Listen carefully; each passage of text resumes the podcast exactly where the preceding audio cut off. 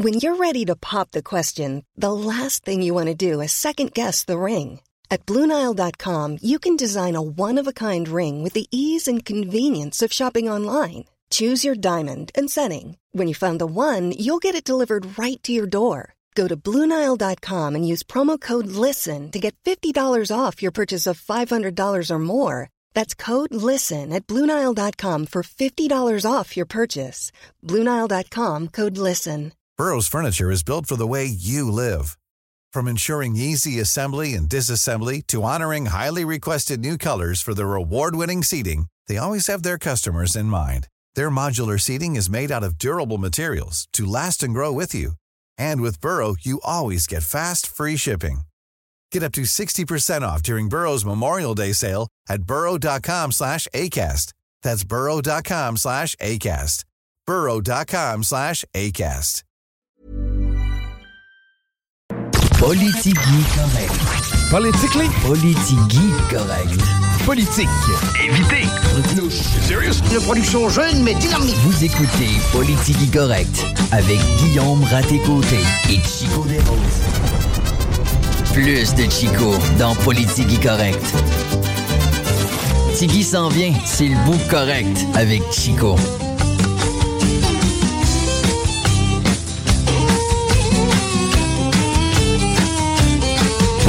Jean-Marc Parent est dans la salle de bain?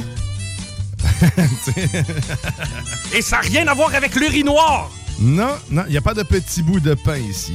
Non, c'est parce que les lumières flashent dans les toilettes. Je te le dis, c'est leur JMP. Probablement que. C'est qui? C'était. euh, euh, Fitzgibbon. Fitzgibbon n'est pas fier de nous autres, là. Que le- le- c'est 10 cents à chaque fois que la lumière clignote. Mais c'est ça que mes parents me disaient. Ah.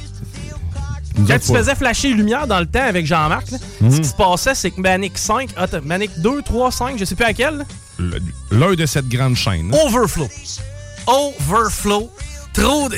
Fallait, fallait pomper de l'eau pour les amener dans les turbines afin de générer assez d'hydroélectricité pour subvenir aux besoins des Québécois et Québécoises durant leur JMP. Tu devrais me sentir mal, là. C'est.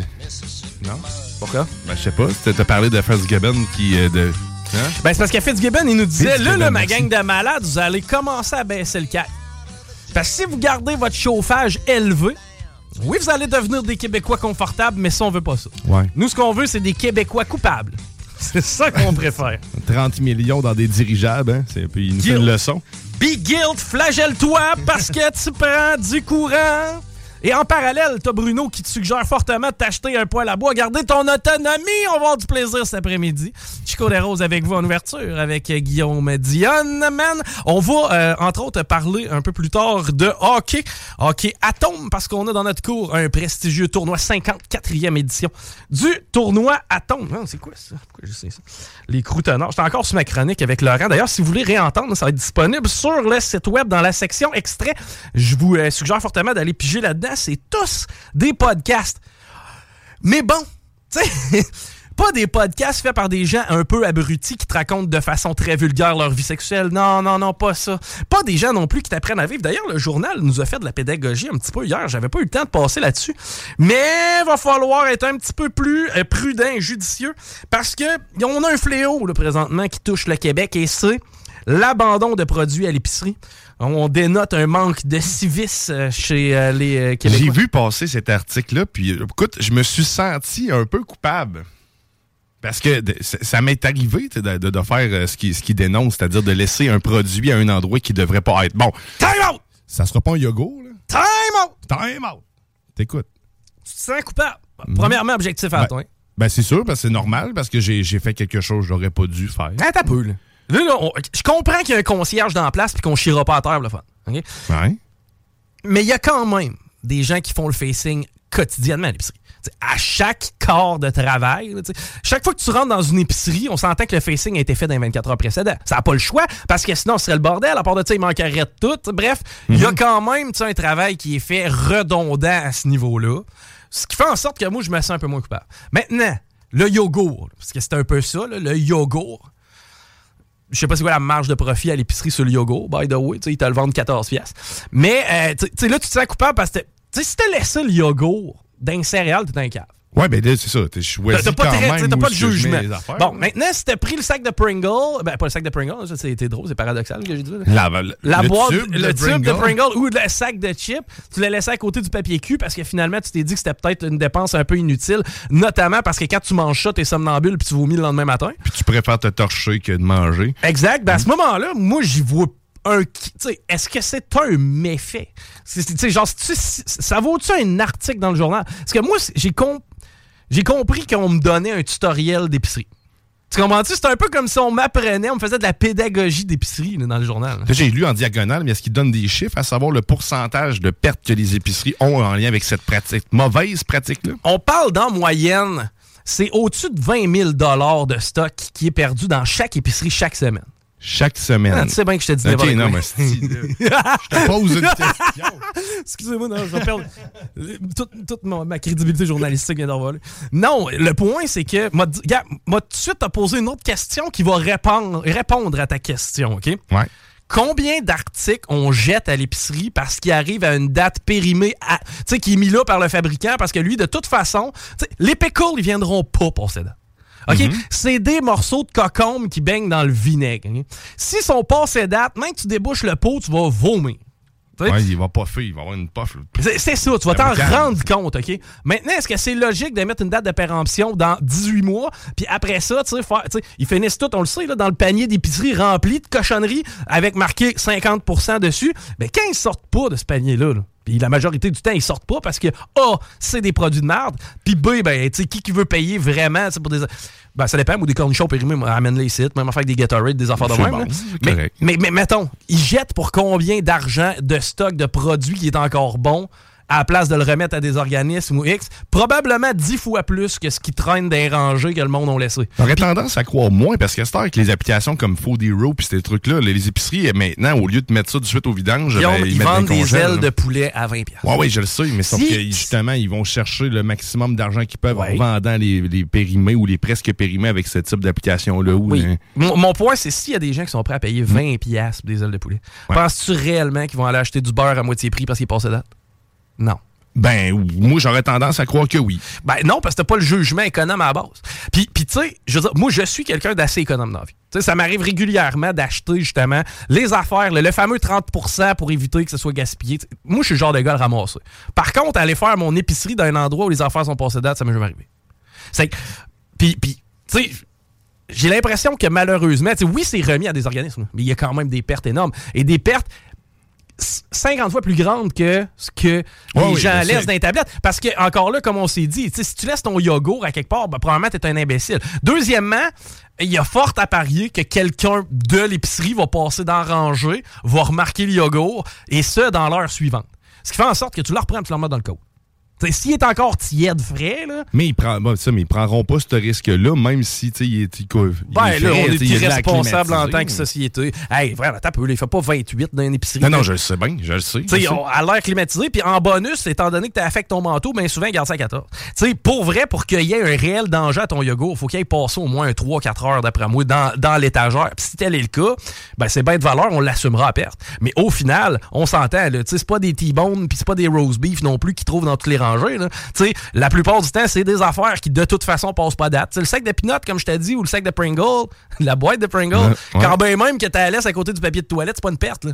Fait que là, dans le fond, le- ça représente combien de pourcentage de pertes, juste ça, là, cette pratique-là? Est-ce qu'on le sait ou on le sait pas pour qu'on mette le, sur le spotlight? On le sait ça? pas, puis c'est justement ça. Ça doit être tellement minime que c'est pas quantifiable. Donc, c'est un commerçant qui s'est fâché, qui se dit, Chris, j'étais curé de ramasser les affaires des autres dans les. Hum, moi, je pense que c'est plus un pédagogue journaliste qui a dit Oh, I think I got a Qui faisait son idea. épicerie, Ouais, qui ça. a vu des articles. là, C'est probablement c'est ça, le genre euh, lui ça l'a offusqué terrible, s'est mis deux mains sur la tête puis s'est dit quel fléau.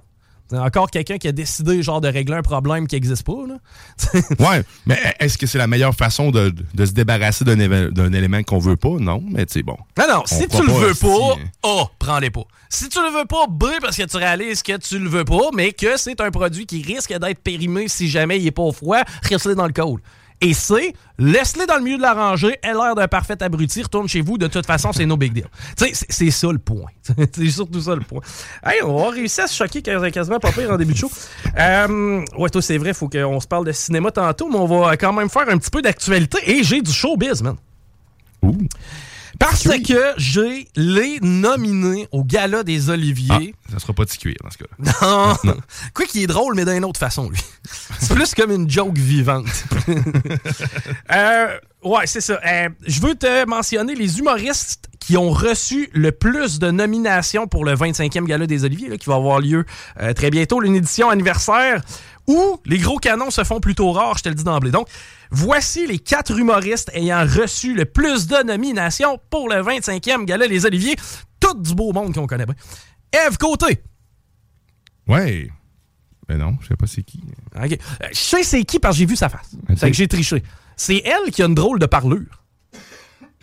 Je savais pas qu'elle était humoriste. Christy le tient de pisser large parce qu'une qui a une drôle de parleur, on dirait que c'est comme une mode, c'est en site là, de parler comme un troc. Il y a de ça. Euh, mais euh, il y a elle.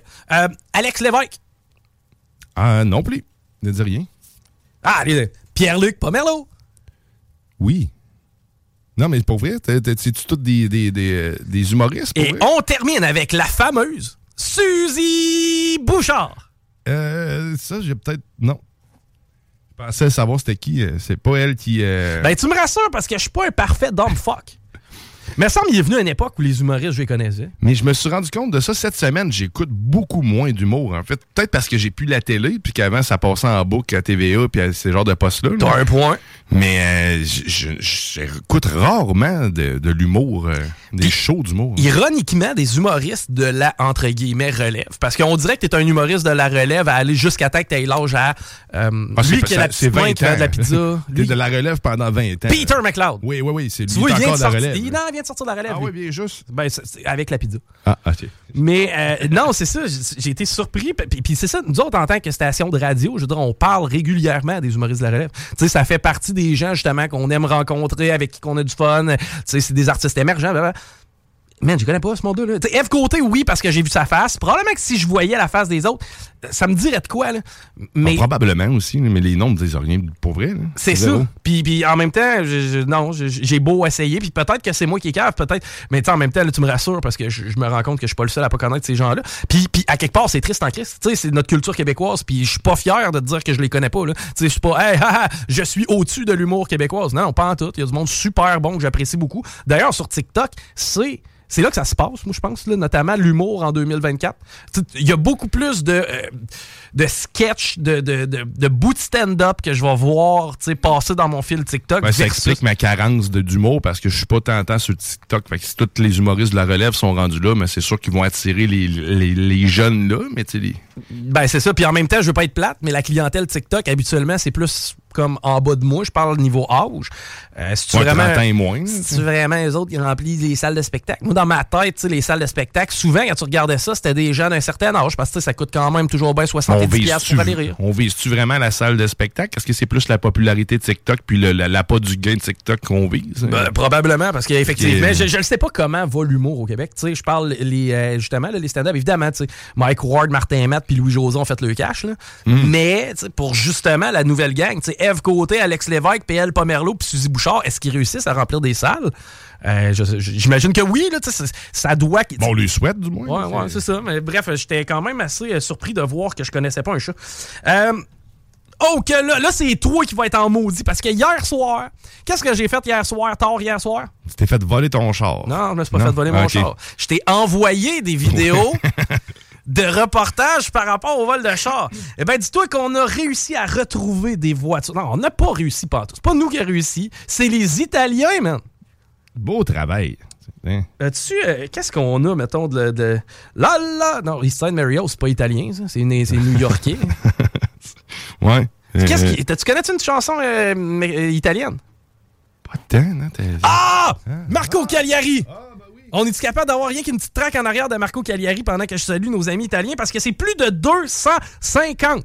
1, 2, 3, 4, 5, 6, 7, 8. 250? Es-tu tombé sur la tête? Non, je suis pas tombé sur la tête. 250 chars volés au Canada, parce qu'on est les champions du monde là-dedans, qui sont entassés depuis des mois dans l'un des plus grands ports de l'Italie, après avoir été saisis dans un conteneur suspect, dans des conteneurs suspects, évidemment, ils rentrent pas 250 trucks dans le même, char, dans le même conteneur, euh, en provenance de Montréal. Euh, aux, policiers de nous dire si vous voyez à quel point ça prend de l'espace, tout ça, c'est énorme. Il y a quand même 250 chars stand-by dans le parking en Italie.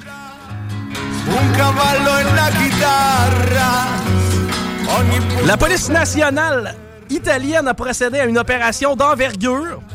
Ça a impliqué l'ouverture de 483 conteneurs. Ah, ils sont capables de les ouvrir. Eux autres, oui. Mais c'est quand même dispersé sur 18 cargos qu'on a récupéré les 250 bolides. 19 cargos, Christy, quand même. 18. 18 hein. Les voitures étaient en route, je te rassure, ça s'en allait pas chez nos cousins italiens. Ça s'en allait vers la Libye, le Maroc, la Turquie, les Émirats arabes unis. Me l'a rassuré. La plupart des voitures et la plupart des véhicules étaient des véhicules de luxe pratiquement neufs, dont plusieurs sont évalués à environ 150 000 dollars. C'est plus de 13 000 véhicules qui ont été dérobés en 2023 au Québec seulement. Mm-hmm. Moi, c'est ça. Ben, tu le dis, tu vas me mettre en colère. J'essaie de me contrôler parce que c'est on le sait d'où ils partent. Moi, c'est ça qui me tue. On, on, sait exactement où ce qu'ils s'en vont, puis d'où ce qu'ils partent. Puis Bref, on est capable de, de désouvrir des conteneurs, on est capable d'en ouvrir. Pourquoi on le fait pas pour l'entière totalité tout ça? On le sait qu'il y a du crime organisé. Là. Vous attendez quoi? Il n'y a pas d'intérêt. Restez à la gate. Il n'y a pas d'intérêt. Mais il y a clairement un intérêt. Il y a 13 000 véhicules qui se sont fait voler. Non, mais je parle, il n'y a pas d'intérêt des autorités à mettre quelque chose en place? Quel serait le gain de la police de saisir des trucks au port de Montréal? Ben, déjà, de trouver. En fait, si tu réussis à les intercepter, tu trouves du monde aussi qui les apporte, du fait que tu es capable de faire des liens puis à finir par arrêter. Mais ces gens-là, tu pas de monde. Non, mais sauf que, tu sais, on a eu un cas où des enfants étaient dans un véhicule. Tu me diras, ce sera l'exception. Mais sauf que, tu sais, bref, il y, a des dangers. C'est C'est des dangers minime pour le citoyen. on s'entend, là. Euh, c'est beaucoup moins dangereux que quelqu'un qui vend de la drogue. C'est beaucoup moins. Donc, à ce moment-là, pourquoi on en parle? Que si vraiment, si les vols de véhicules ne sont pas considérés comme étant un crime ou que c'est pas important de les retrouver, je te dis pas que c'est, pas pas cave. Je te dis pas que c'est, pas complètement scandaleux. Je suis à la même place que toi, ça n'a pas de bon sens. On sait d'où ce qui part. Mais on n'a pas de gain à intervenir. Parce que de toute façon, Buddy va faire affaire avec sa compagnie d'assurance, puis la roue va rouler. Je suis sûr qu'un épicier qui se fait voler à tous les jours par la même personne, Christy, la police va le pogner bien avant les autres. le problème, c'est que tu as un épicier qui paye pour ça. L'épicier, ben oui, ok, d'accord. présentement, personne paye. Ta compagnie d'assurance, mon homme, oui, eux autres, ça peut lui, donner un petit, coup petit coup dans le flanc, mais au final, de toute façon, les compagnies d'assurance, ça imprime de l'argent. Les compagnies d'assurance ont des sculptures devant leurs édifices. À bord. Maintenant, euh, de l'autre côté, t'as les fabricants. Ford, je sais pas, Toyota, Honda. Eux autres, ont-tu de l'intérêt les chars se fassent voler? Mais, hein? Pourquoi? Parce qu'à l'autre bout, à la chaîne de production, hey, on a besoin de Toyota Corolla, on s'en est fait encore voler 500. Non, mais rendu là, mettez plus de clés, ces chars. Là. Sont vraiment, on est rendu à un point où ce qu'on se fout puis que c'est pas un enjeu de sécurité pour qui que ce soit de se faire voler un objet. Guillaume, euh, tu le ben, sais comme moi, quand c'est une corvée, on met ça dans la cour des citoyens. Et dans ce cas-là, c'est une corvée. On met ça dans ta cour à toi. c'est de ma faute. Va te chercher une boîte de Faraday et assure-toi de stationner ta voiture neuve derrière ta vieille. T'as pas besoin de ça en réalité. Ils ont même plus besoin de pirater ta clé en soi. Qu'il y ait autant de véhicules volés cette année, c'est que la technologie dans les véhicules qui permettent de démarrer ton char, elle, elle n'a pas évolué. Tandis que toutes les autres technologies autour qui permettent de pirater, eux, sont rendus à leur sommet. Fait que ces chars-là, on n'aura pas de baisse demain. Puis on n'aura même plus besoin d'être à côté de la clé. une baisse demain, laisse-moi t'expliquer pourquoi. Ah oui? Parce qu'éventuellement, ton voiture va chauffer tout seul. Ah, ok, oui. On est Fait qu'elle va revenir à la maison. Peut-être pas, mais tu sais, t'as déjà entendu dire on le sait comment qui est le gouvernement. Il veut tellement nous contrôler qu'on va être assis dans notre chambre et il va avoir le pouvoir de l'arrêter. Ben. Ben, la journée où on a le pouvoir des arrêter, je t'annonce que quand mon char est pas dans le cours, m'a pesé sur le piton. C'est un point. Ben, tu sais, il y a un peu de ça là-dedans. J'ai l'impression. La technologie fait en sorte qu'éventuellement, ça va s'amenuiser, ce fléau-là, j'ai l'impression. Mais, mais encore là, tu sais, on le voit, on le sait. Mais encore là, quel est l'intérêt d'intervenir? Moi, je me demande présentement qui veut intervenir sur ce genre de situation-là, puis j'arrive pas à trouver personne.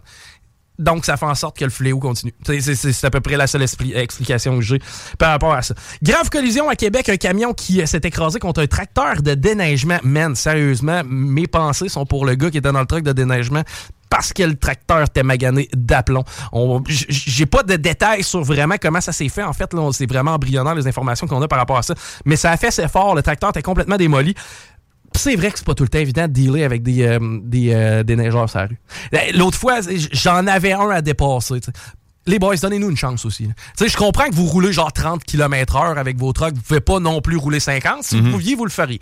Mais en même temps, quand tu roules 30 puis que c'est aveugle un petit peu pour que je passe à côté de toi, faut donc un break. Là moi, moi, te dépasser, ça va prendre une fraction de seconde, ça va être réglé. Au moins, je me taperai pas 4 km derrière toi à 30 km h Mais, mais, mais, en tout cas, dans ce dossier-là, je veux pas pointer de doigt, mais c'est juste dommage. Puis, à quelque part, je comprends que c'est pas tout le temps évident de devoir partager la route, notamment lorsqu'il y a des périodes de déneigement.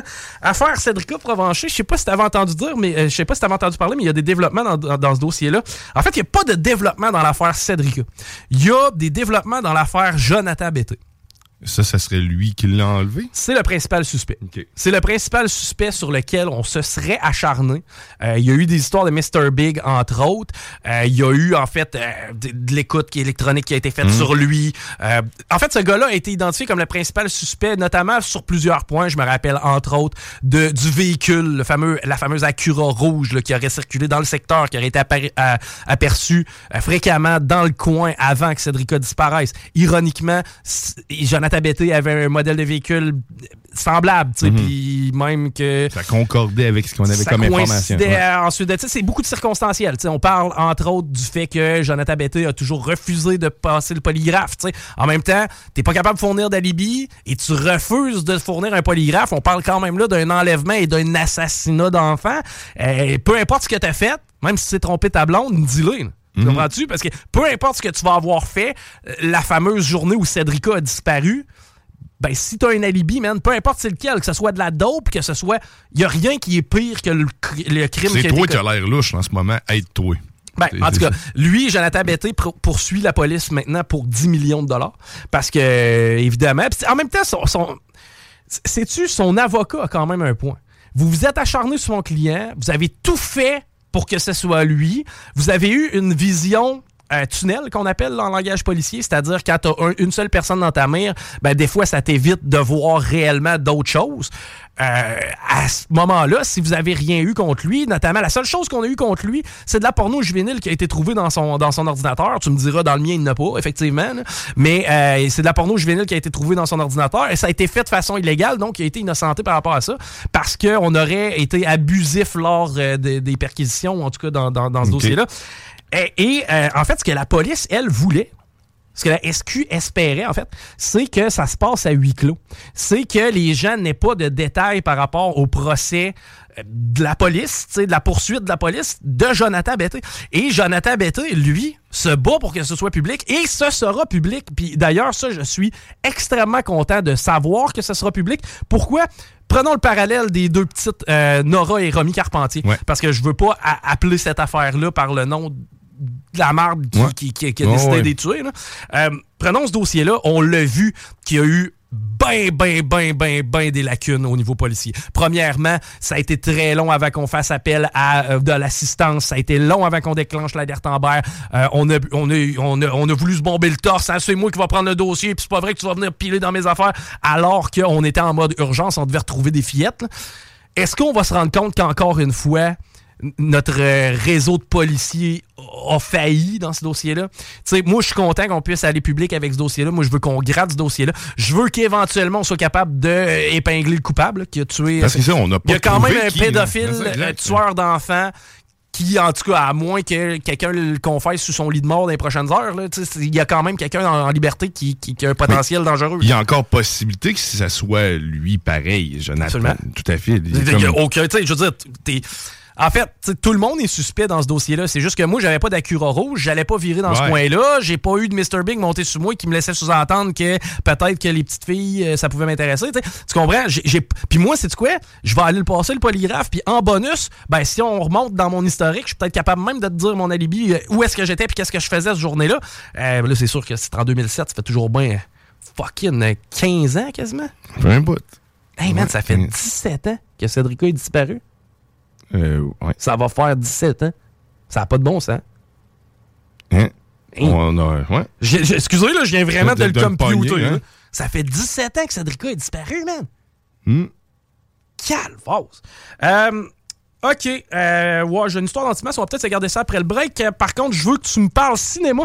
Qu'est-ce qui est à surveiller du côté de nos amis chez Lido et Cinéma des Chutes? Mais écoute, en tant que fan de super-héros, je me dois de vous parler du nouveau film de Aquaman, Aquaman et le Royaume perdu. C'est le super-héros Aquaman qui va tenter par tous les moyens de sauver la cité d'Atlantis, la légendaire cité d'Atlantis. Il va devoir faire des alliances improbables avec des gens pour arriver à à sauver l'Atlantis. Sinon, qu'est-ce qu'il y a d'autre comme film aussi? Il y a Wonka, ça c'est... En fait, Willy Wonka et la, la chocolaterie, mais là, on suit... Loompa. Exactement. Et là, on, on- on suit carrément l'histoire euh, ben, de, de Willy Wonka, de la manière qu'il a trouvé, en fait, il a découvert euh, les Oompa Loompa, les Oompa Loompa. Donc, ceux qui fabriquent, là, ces petits esclaves qui fabriquent son chocolat. Donc, euh, deux films. euh, sinon, il y a aussi le SSI, donc Station Spatiale Internationale. Ça, d'ailleurs, euh, ça me parle beaucoup. Je pense que je vais aller le voir dans la fameuse salle de luxe euh, du, euh, du pas du Clap, du Cinéma Lido. C'est pas la même place pendant tout. Mais ouais, Cinéma Lido, c'est la place pour te divertir. Hey, ça, tu te ruineras pas. Euh, Non. Check les rabais aussi. Il y a des, je sais qu'il y a des soirs qu'il y a certains rabais. Euh, bref, c'est c'est hyper simple. Un bon site web en plus. Allez feuilleter, feuilleter ça. Allez feuilleter. Vrai. Allez feuilleter le site web là, euh, sur votre liseuse. OK, hey, on s'arrête au retour. On parle avec Michel Gagné du tournoi Atom. Straight out of Levy. Talk rock et hip-hop. Vous écoutez CGMD 96.9. Vous écoutez Politique Correct.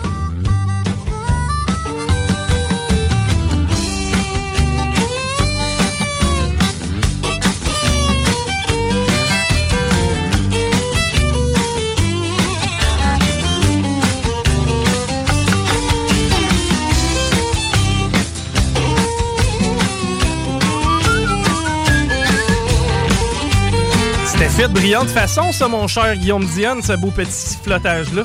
Ah oui, j'ai du C'était à, talent. c'était à s'y méprendre. Je Hein? croyais même que c'était directement dans la chanson. Euh, c'est...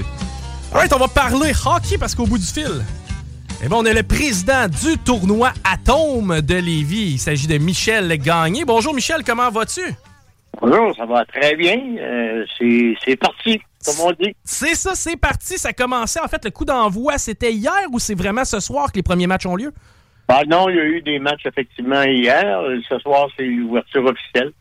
Donc, euh, donc, ça, ça a démarré hier, mais ça- l'ouverture officielle se fait ce soir. Alright. Et, et- et, rappelle-nous, c'est euh, à quel endroit qu'on peut aller voir ces matchs-là? C'est sur deux. Il y a deux arénas là, d'inclus dans ce tournoi-là? À l'Arena Vincent Chaillon, euh, près de la polyvalente à Lévis, Oui. au 29 Vincent Chaillon, et c'est l'Arena André Lacroix, euh, le célèbre joueur de hockey dont le record de la MH de points comptés ne sera jamais battu. Ben, c'est- d'après moi, ça sera jamais battu parce que la MH est pas mal partie en 80. À peu près ça. Et euh, c'est ça, c'est à l'aréna André Lacroix, là, les mardis, mercredis, de 17h à 20h, et, euh, et jeudi, vendredi, samedi et dimanche, ben, de tôt le matin. S'il y a des leftos, ça part à 8h, 7h30, puis on va jusqu'à 10, 10h le soir, là, disons qu'en principe.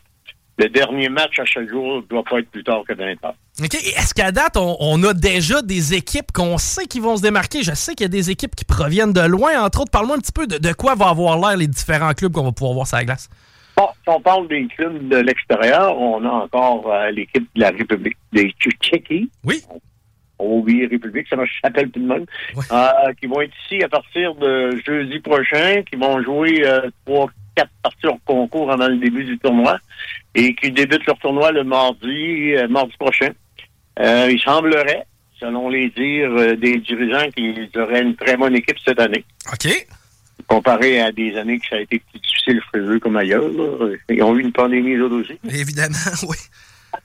Et euh, il semblerait qu'ils ont une bonne équipe, mais je- quand je regarde, euh, il y a probablement aussi des équipes de la région de Québec euh, au niveau du double lettre 2A et 2B euh, qui devraient en principe faire bonne figure. Ah ben nul doute, nul doute. Est-ce qu'il y a des euh, joueurs qui ont évolué au parce qu'on s'entend là, on est rendu à quoi la 54e édition? Est-ce qu'il y a des joueurs issus du tournoi Atome qui se rappellent du tournoi Atome qui ont performé professionnel qui vous en ont reparlé? Ouais, ben on a eu euh, Vincent D'Anfous qui est venu ici à titre d'entraîneur. Oui. Euh, on a eu plusieurs, en fait, entraîneurs d'équipes qui ont joué. D'ailleurs, cette année, on a Pierre-Luc Leblon. Euh, il vient avec, des- avec une équipe de New York qui a fait son hockey euh, dans la région ici. Et il vient avec une équipe de New York là, pour euh, dans le 2A des matchs à Lévis. Donc, on est très heureux de ça, puis on aimerait bien ça s'il y aurait d'autres joueurs de la Ligue nationale qui ont évolué là, qui pourraient nous amener des équipes. On est, on est preneurs. Ben oui, c'est sûr, la porte est toujours ouverte. Puis, souvent, ceux qui ont goûté à ce tournoi-là, ben, ont l'intérêt d'y revenir par la suite.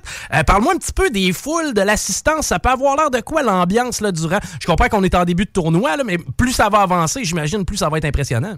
Ah, ben, jeudi, vendredi, samedi, dimanche, euh, les équipes euh, jeudi de l'extérieur arrivent toutes jeudi matin, disputent leur premier match en matinée. Et leur deuxième, bon, une partie dans le jeudi soir et d'autres vendredi matin. Donc, c'est là vraiment là que, disons, les assistances vont être euh, environ de 400-500 personnes. Ben c'est ça, souvent les jeunes restent autour de l'aréna parce que là on a un match un peu plus tard, on veut voir les chums, voir comment vont performer. Euh, Est-ce qu'on a du service dans les arénas, on peut on peut-tu arriver là puis prendre une petite bière, y a-tu de de la nourriture, on est-tu accommodé côté euh, côté confort là, du côté des deux arénas? Ah, ben, du côté de confort, à ce qui est de Lévis, il n'y a aucun problème. Là. La restauration est là. Euh, pour la bière, ils n'ont pas tourné non plus. Il y en a mais de la même sans alcool. Là. C'est un moment donné, ça déborde. Ben oui. Ah, ben là, malheureusement, il n'y a pas de resto. OK. Ça fait des années, là. Puis euh, malgré les rénovations qui ont pris une éternité, euh, il n'y a Ouais. pas de Souvent, c'est ça. Mais euh, évidemment, on encourage les gens à aller faire un tour. Rappelle-moi, c'est c'est gratuit ou s'il y a un coût d'entrée pour les gens? C'est gratuit pour toute personne entre 0 et 79 ans ou 99 ans, whatever. Ben, on-. On fait ça pour l'amour du hockey, en fin de compte. Aller voir les jeunes se déchaîner sur la glace. Puis en même temps, c'est le fun pour eux autres parce que, tu sais, tantôt, tu parlais d'une foule de 500 personnes. Euh, rares sont ceux qui ont eu la chance d'évoluer devant autant de monde. Puis ça, ça doit être marquant pour, euh, pour les jeunes. Le taux de rétention des équipes année après année, ça a l'air de quoi? Euh, tu veux dire exactement? Ceux qui se représentent l'année suivante, j'imagine que vous devez avoir des habitués qui, qui, euh, qui, qui, à chaque année, sont là. là. On a, on a à toutes les années euh, des joueurs qui reviennent ici comme entraîneurs OK? parce qu'ils ont joué ici, puis là, ils reviennent avec leur équipe dont ils sont les entraîneurs. Euh, D'ailleurs, on a une équipe du Nouveau-Brunswick. On a déjà des- eu des équipes, deux équipes de Boston, euh, de jeunes qui avaient évolué dans le tournoi ici à Lévis, qui sont venus avec des équipes là. Et, là, ben, tu sais, à cause de la pandémie, ben là, on, repart pour essayer d'avoir de plus en plus d'équipes de l'extérieur. Puis euh, on espère qu'à chaque année là, que ça va augmenter euh, tranquillement, que les gens vont commencer à revenir au tournoi Atome euh, qui viennent d'à peu près n'importe où. Ben, écoute, ça va nous faire plaisir d'aller euh, faire un petit tour euh, là-bas, évidemment, regarder un peu, un peu les jeunes taper ces rondelles. Euh, Rappelle-nous encore les dates, là, ça commence, ça commençait hier en fin de compte et ça, ça s'étire jusqu'à quand? Ça a commencé hier, ça va jusqu'au 20, au 4 février. Et les finales euh, sont les deux dimanches, là, le dimanche le 28, si je me trompe pas. Je vais- Oui, oui, oui, c'est le 28. Le dimanche le 28 et dimanche le 4 février, ça aura lieu euh, à l'aréna de Lévis et non pas André Lacroix. Là. Toutes les finales sont à l'aréna de Lévis. Et le dernier dimanche, en plus, ben, il y aura euh, une partie du midget 3 entre euh, les semi-finales et la finale. Ah, ben tant mieux, on va pouvoir voir nos euh, chevaliers qu'on aime tant, justement, ici à CGMD, qu'on euh, va souvent encourager aussi. Belle organisation, encore une fois, à chaque fois qu'il y a du hockey dans la région de Lévis, c'est fait de façon professionnelle. Je vous lève mon chapeau, Monsieur Gagné, puis c'est sûr et certain qu'on va aller faire un petit tour sur la glace, voir de quoi ça a l'air. Ben, on vous attend, vous et tous vos auditeurs. Ben ça va nous faire un grand plaisir, merci Michel. Salut, bye. Bye bye. C'était Michel Gagné, qui est président du tournoi international Atome M11. Euh, on l'a dit, là, une équipe de la Tchéquie quand même. Donc, il y a Hmm. des gens qui viennent de partout. Pierre-Luc euh, Leblond, les tourneaux, là, de qui il faisait mention, c'est un ancien joueur de la Ligue nationale. OK. Et il était réputé pour être capable de laisser tomber ses mitaines sur la glace. Oh. Et il paraissait bien quand ça s'est arrivé.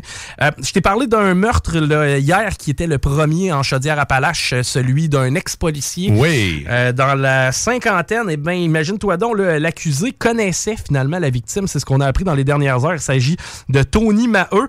Euh, c'est deux personnes qui étaient amies. Maintenant, lorsque euh, l'événement a eu lieu, euh, rappelle-toi, la, la personne semblait en crise, là, disait qu'elle voulait tuer tout le monde. Euh, ça a pris trois policiers pour l'arrêter. Il a fallu qu'il ait passé un peu de temps aussi à l'hôpital avant ça. Eh bien, lui, il n'y a pas d'an- d'antécédent criminel. Ce qu'on nous dit, c'est que c'était une personne en crise. Maintenant, on n'est pas capable de, de- de cibler exactement quel était le motif pour cette personne-là. Mais euh, ce qu'il y a de... sais, il n'y a jamais vraiment rien d'encourageant. La seule patente, mettons, qui peut être réconfortante là-dedans, c'est pour les voisins, parce qu'on savait pas si la maison avait pas été choisie aléatoirement. Tu sais, tu te dis à un moment donné, je suis dans mon quartier, ouais, ouais, euh, quelqu'un fait- débarque... euh, Parce à quelque part, quelqu'un qui est en crise, pas toute sa tête. Euh, c'est niaiseux, mais tu penses à ça, toi. Moi, chez nous, c'est correct, j'ai un berger allemand, puis j'ai confiance en mes moyens un peu. Mais tu sais, mettons une fille qui reste toute seule, d'une maison, d'un Ouais. appart ou quelque chose, puis qu'il y a quelqu'un un cinglé qui débarque, là. Ça surprend. Ben c'est ça. C'est qu'en tout cas, au moins dans ce dossier-là, il s'agissait pas d'un geste commis de façon aléatoire. Menace contre François Legault, un anti-masque qui bénéficie d'une absolution. Euh, en fait, il s'agit d'un gars qui est allé sur TikTok pendant la fameuse pandémie, tu sais, émettre son opinion, puis évidemment que lui avait compris la fameuse game que personne n'avait compris. D'ailleurs, on est tous morts présentement à cause des maudites puces chinoises dans notre bras.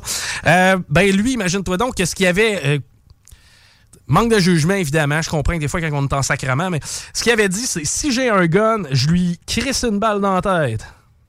Ah. Ça s'appelle une menace de mort. Euh, en parlant de Dr. Luc Boileau, il avait aussi euh, publié comme quoi il disait euh, comprendre pourquoi François Legault portait un gilet pare-balles. tu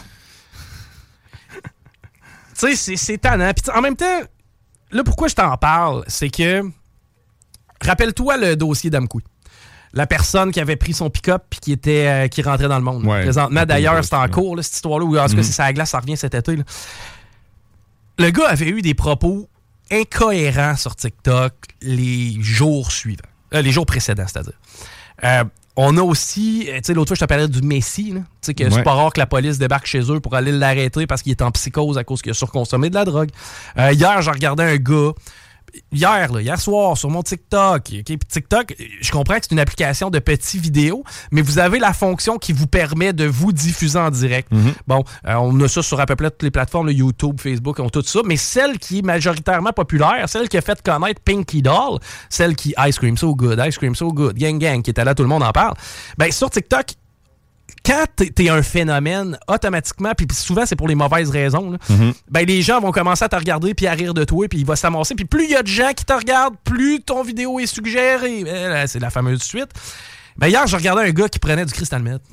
Le gars avait une pipe et fumait du cristal meth sur vidéo live. Ouais. Ce qui veut dire que moi, tu moi, je suis capable de tasser, d'envoyer ça par en haut ou par en bas, ou au pire, euh, regarder ça, puis tu contempler la misère humaine. Mais votre enfant, c'est lui qui a f- 13 ans, 14 ans, 15 ans, ouais, mais j'ai juste TikTok pour m'envoyer des vidéos avec mes amis. Il peut quand même tomber sur le gars qui divague avec ses propos bizarres, puis qui finalement prend le pick-up, qui divague avec ses propos du Messie, puis qui est en psychose, puis que la police vient l'intercepter, qui voit un gars en train de fumer du cristal meth en live sur l'application. Il voit ça aussi. Et là, je, comprends que c'est grave, quelqu'un qui me dit Ouais, ben là, moi, avoir un gun, je pèterais Boileau, puis je comprends pourquoi que Fran- François Legault se promène avec un gilet par balle. Je comprends qu'il faut intervenir. Mais encore là, c'est fou à quel point on intervient rapidement quand il s'agit de François Legault puis des menaces un peu bidons parce qu'on s'entend, François, l'en- l'entourage pour. euh, Tu sais, le gars a des bodyguards autour de lui. Par contre, le débile qui faisait ça dans son 3,5 à Amkoui puis qui a pris le pick-up, ah, lui, on trouvait pas ça urgent d'aller intervenir. Ouais, mais en cybersécurité, on le répète, on est nul. On est nul, On est nul. mais on est extrêmement nul, performant quand il s'agit de nos chefs d'État. Quand il s'agit de menaces faites à l'endroit de François Legault, as-tu vu le gars est passé en cours? Ouais, mais c'est pas, pas les mêmes départements qui vont gérer ça pendant Ah ouais? tout. C'est loin. C'est Ben, la même chose. là. ceux qu'on avertit et qui se sentent très concernés lorsque François a, a des menaces, j'aimerais ça quand même qu'ils se sentent un peu concernés quand un, Un gars d'à peu près 25-30 ans qui fume du cristal meth sur une application. Moi, de ce que je comprends, c'est qu'eux, ils ne font rien tant aussi longtemps qu'ils n'ont pas une, un, un avertissement comme Oh, il y a, peut-être un doute. Non, ils non, devraient non, être en, non, non. ils devraient être en prévention Exact. plutôt. Mais pire que ça, ils font rien, même s'ils ont un doute. Et il est là le problème. Parce que le gars d'Amkoui, je t'annonce que c'était pas, c'était pas cohérent comme propos. C'est sûr que ça, c'est des time bombs qu'on appelle en bon français. C'est des bombes à retardement. Ben, écoute, c'est comme les chars, là. On sait d'où ce qu'ils partent, mais sauf qu'on fait absolument rien pour régler le problème. Oui, par contre, le char, il finit pas par rentrer dans six personnes aléatoires sur la rue. Non, effectivement. Mais sauf que c'est un peu le même genre de gestion, c'est-à-dire qu'on fait absolument rien jusqu'à ce que ça nuise réellement à quelqu'un, puis qu'on dise oh que c'est catastrophique, on aurait pu le voir revenir avant. Tu sais, les chars le jour ce que les vols de chars vont faire des morts, ben là on va peut-être s'attarder au fait de Chris, faudrait peut-être checker l'entrée. Euh, oui, t'as- de quoi là. Mais en même temps, ça te montre à quel point on manque de ressources ou on manque d'intérêt à utiliser nos ressources. T'sais, les transactions de guns qui finissent plus. Ça va revenir, là, ça va Ouais. Il y a eu une accalmie durant le temps des fêtes. Viennent pour saisir, je crois, 60 millions de poules à côté de la SAQ, je pense. C'est une affaire de Ouais, ben c'est dans un truck de la SAQ, directement dans une. Pensez-vous que ça va rester de même? Pensez-vous qu'il n'y aura pas de répercussions à ça? T'sais, on le sait, c'est une question de temps. Mais est-ce qu'on fait de quoi? Oui, oui, on a des ressources là-dedans, puis oui, on mène des enquêtes, mais on le sait, bon, de transaction de guns, pas grand-chose qui se passe là. Côté vol de char, pas grand-chose qui se passe là. Côté cybersécurité, pas grand-chose qui se passe là. Côté, tu sais, ça devient tannant. là. Ça devient Ah tannant de voir qu'il n'y a pas grand-chose qui se passe ou, tu sais, nos grands dirigeants vont sortir, oui, mais c'est parce qu'on manque de ressources et vous ne constatez pas chaque chose qu'on fait. Je constate pas qu'est-ce que toi tu fais. Ça, c'est clair. Par exemple, je constate ce que les gars de Gatineau ont fait quand ils mettaient des, des, euh, des, des téléphones cellulaires dans la face à des pédophiles. Ouais. C'est drôle, hein, ça, je le constatais. Ben, il me semble que j'aimerais ça voir avoir ce genre de constat-là par rapport à la police, au lieu de me dire, ouais, il est où le chef de police? Pourquoi c'est que c'est qu'il y a 10 meurtres dans la ville de Québec, chose qu'on n'avait pas depuis 30 ans, mais qu'à ce moment-là, tu ben, c'est tous des, c'est tous des éléments distincts. Il y en a que c'est le crime organisé, d'autres non, d'autres c'est des. Me semble qu'il y a un laxisme. Tu sais, je me sens pas en sécurité et je me sens pas non plus sous l'autorité policière. J'ai même pas l'impression. Tu sais, présentement, on dirait que la police est tellement. Tu fait tellement rien que personne qui a peur de la police, on dirait présentement. Bon, t'as peur de pogner un ticket en fait de vitesse. Ça, ça, écoute, ils sont très présents ces routes ou euh, à ce niveau-là, c'est vrai que je les vois. ils sont très là, là. Par Mais contre, des grandes saisies d'armes, c'est assez rare. Par contre, justement, c'est drôle, ça vient de l'Italie, tu sais, quand on a réussi à trouver des chars. Et encore là, tu sais, on est bien, bien vite pour s'occuper de François quand lui reçoit des menaces de mort. Par contre, quand on a des, des, des- individus qui divaguent, qui sont, encore une fois, je répète, des time bombs, facilement constatables. N'importe quel citoyen qui a un téléphone cellulaire puis une heure à perdre de sa soirée, là, va te promener sur TikTok, va voir ce qui se passe dans les lives. Je peux te garantir, mon gars, que tu vas être assez impressionné, assez surpris. Même moi, tu sais, J'en ai vu des affaires dans ma vie. Je veux pas, je veux pas je veux pas avoir l'air de du gars qui se vante de ça. là. Mais tu sais, j'en ai vu des affaires quand même un peu weird aussi dans ma vie. J'ai magasiné pour. Mais ceci dit, je suis flabbergasté, moi, de voir ça. Moi, j'en reviens pas encore que quelqu'un défoncé sur le crack puisse faire des lives. Ouais, mais c'est ça. Mais puis pourtant, on se fait bloquer pour bien moins que ça. On met une demi-chanson qui a déjà été à la mode en 1988 et automatiquement, hey, t'as un peu les copyrights de Pour Some Sugar on Me. On joue au bingo, Chris. Puis boum, on se fait bloquer. Puis pendant ce temps-là, mon homme, t'as du monde qui Qui fume du crack genre, live, puis qui encourage vos enfants littéralement, quasiment. Là, oh, a tout. Il n'y a pas de stress. Je peux le faire ici. Fait que tu peux le faire n'importe où. L'autre fois, je voyais une chicane de couple. euh, le gars, il vargeait dans la porte. Ah, c'est- fin, ça. Tu sais, à grand coup de poing dans la porte. Tu sais, il a pas attaqué la fille, là, mais on s'entend que c'est une question de minutes là, avant que ça arrive. Tu, veux que je fasse quoi tes. Ah, mais allez-vous pas de ça. Ben, ok, mais allez-vous pas de ça. Tu veux pas que je m'en mêle, Chris, mais c'est toi qui le diffuse. ça, ça, Ouais. ça me fait rire, ça. oh, euh, arrêtez de commenter, mais allez-vous pas de mes affaires. Ben, mêle-toi pas de tes affaires. C'est drôle, si tu fermes le Kodak, pas grand monde va s'en mêler de tes affaires. Ça va pas mal arrêter là. OK, euh, ça c'est euh, bien, ça on a traité ça. Bon, écoute, on a fait pas mal le tour. Guillaume, à tes côtés, elle s'en vient. On a la revue X, on va parler avec Patrick Belleux un peu plus tard. Éric Debroise aussi. Euh, Je pense qu'on va parler de l'histoire de l'île d'Orléans. Mais moi, je vous le dis encore une fois. Chico Ouais, là, toi. trouve que la mairesse, ou en tout cas la, la dame de Sainte-Pétronille, elle fait son travail de façon correcte.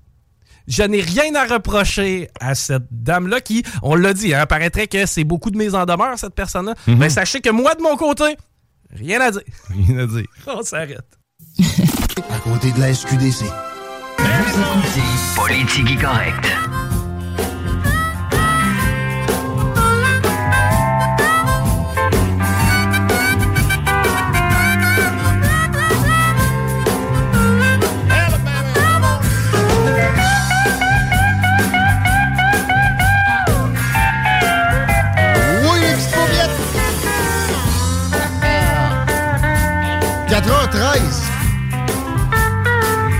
En masse. Dans ma petite tête de Tigui, on a changé de Tigui. Le politique, est là.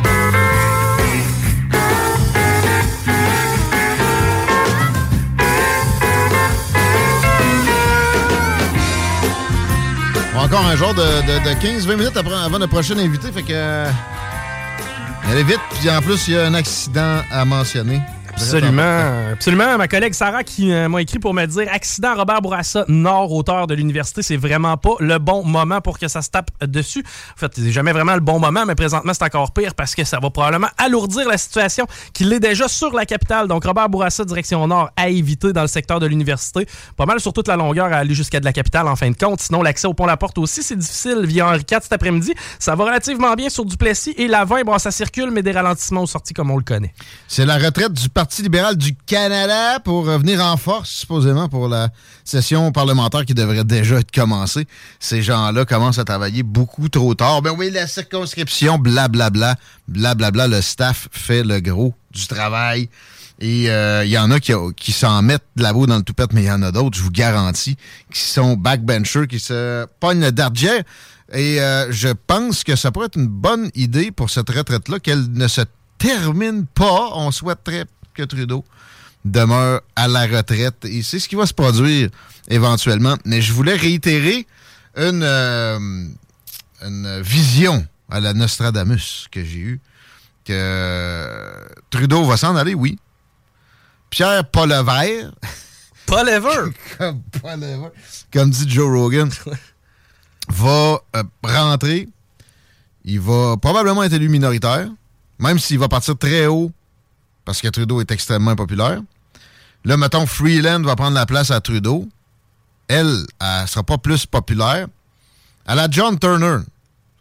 Ou non, avant ça, c'était qui, euh, qui avait remplacé Trudeau, papa, au Parti libéral, à sa, petite euh, disparition pour l'interstice de Joe Clark, j'oublie. Mais euh, ça n'avait pas été fameux. Et qui était revenu en sauveur? Trudeau. Je suis convaincu que ce gars-là a ça en tête, puis il est beaucoup plus jeune que son père était au moment de sa première retraite de la politique. Mark my words dans les, les prédictions nostradamiennes tigidouyennes. T'as-tu trouvé? Non. Ben, on s'en sert que justement, c'est un illustre inconnu. C'est illustré pour pas fonctionner ben ben pour qu'on soit obligé de ramener Just, euh, Pierre Dia Trudeau. Ouais, bon petit mardi ensoleillé. Euh, ça vaut la peine que je vous parle de Flore Déco. Ça sonne le soleil, moi, dans mon esprit. Flore Déco. Et la boutique euh, est ensoleillée. Quand vous allez là, c'est sympathique, c'est joyeux. C'est pour les couvre-planchers, des tapis, la céramique, tout ce qui peut recouvrir des, euh, zones de vie qui sont d'une importance capitale. Puis quand vous travaillez là-dessus, tu sais, j'ai rien contre Canac, c'est intéressant, mais tu sais, très chinois, très chipette. Souvent, ça pète avant que ça devrait. Moi, c'est Flore Déco. Je suis avec Flore Déco. Je suis Flore Déco jusqu'au bout de mes petits ongles de Martin Matt qui a OK de la misère à poser du prélat. Une chance que j'ai du monde qui travaille avec moi pour ça. Mais euh, ils sont contents que je m'approvisionne là parce que les produits sont haut de gamme. Puis c'est pas quelque chose qui va faire que ça va me coûter une fortune pour autant. Le service, c'est hors pair. On vous accompagne de A à Z. C'est vraiment les conseillers qui font que Flore Déco se démarque comme ça. Le choix est grand. Et je répète, c'est efficace. Les prix sont A1. L'achat local, c'est pas mal ça aussi. Flore Déco, vous saluerez Valérie. Pour nous autres, à CGMD, c'est des, c'est des sympathiques partenaires. Flore Déco, c'est sur Guillaume Couture, pas très loin de la station ici, centre-ville de Lévis. Saint-David, comme on appelle le quartier. Ouais, il a fait beau aujourd'hui. Il fait ça encore beau? Ça fait longtemps que j'ai pas euh, placé un œil dehors. Ben oui. Il a fait trop beau.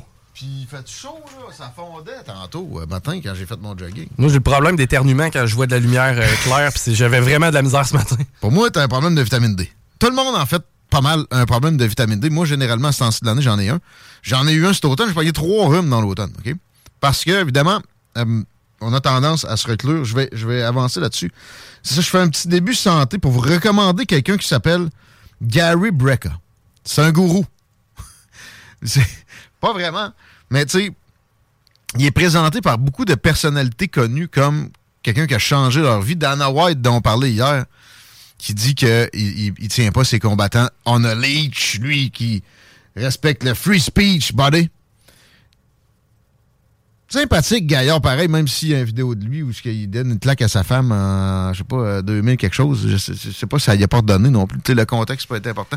Ouais, je me rappelle, c'était pas dans un bar pendant une chicane. Fond, dans même, j'avais, moi, j'avais juste entendu ça, puis je l'avais vu, il y a, y y un bout. J'étais comme, t'as un trou de cul. Faut faire attention de catégoriser les gens. On essaie, on essaie toujours d'appliquer ça ici dans Politique correct. Mais euh, des humoristes aussi. Le, le gros euh, humoriste moustachu qui fait euh, la job au. euh, tu sais, la guerre des clans, là. Oui, euh, oui, il est d'origine afro-américaine. Ouais. Euh, il, a, il a sauvé sa vie. Il dit Moi, je prenais une dosette de pilule. J'ai rencontré Gary Brecker. Puis, en, dans deux mois, je prends rien que des vitamines. Je prends plus aucune pilule. Je me suis jamais senti aussi bien dans ma peau. J'ai jamais été aussi effectif à cause des conseils santé. C'est dans la prévention que Gary Brecker va œuvrer principalement. B-R-E-C-K-A. C'est un biologiste de, de l'humanité, de, de- de l'humain.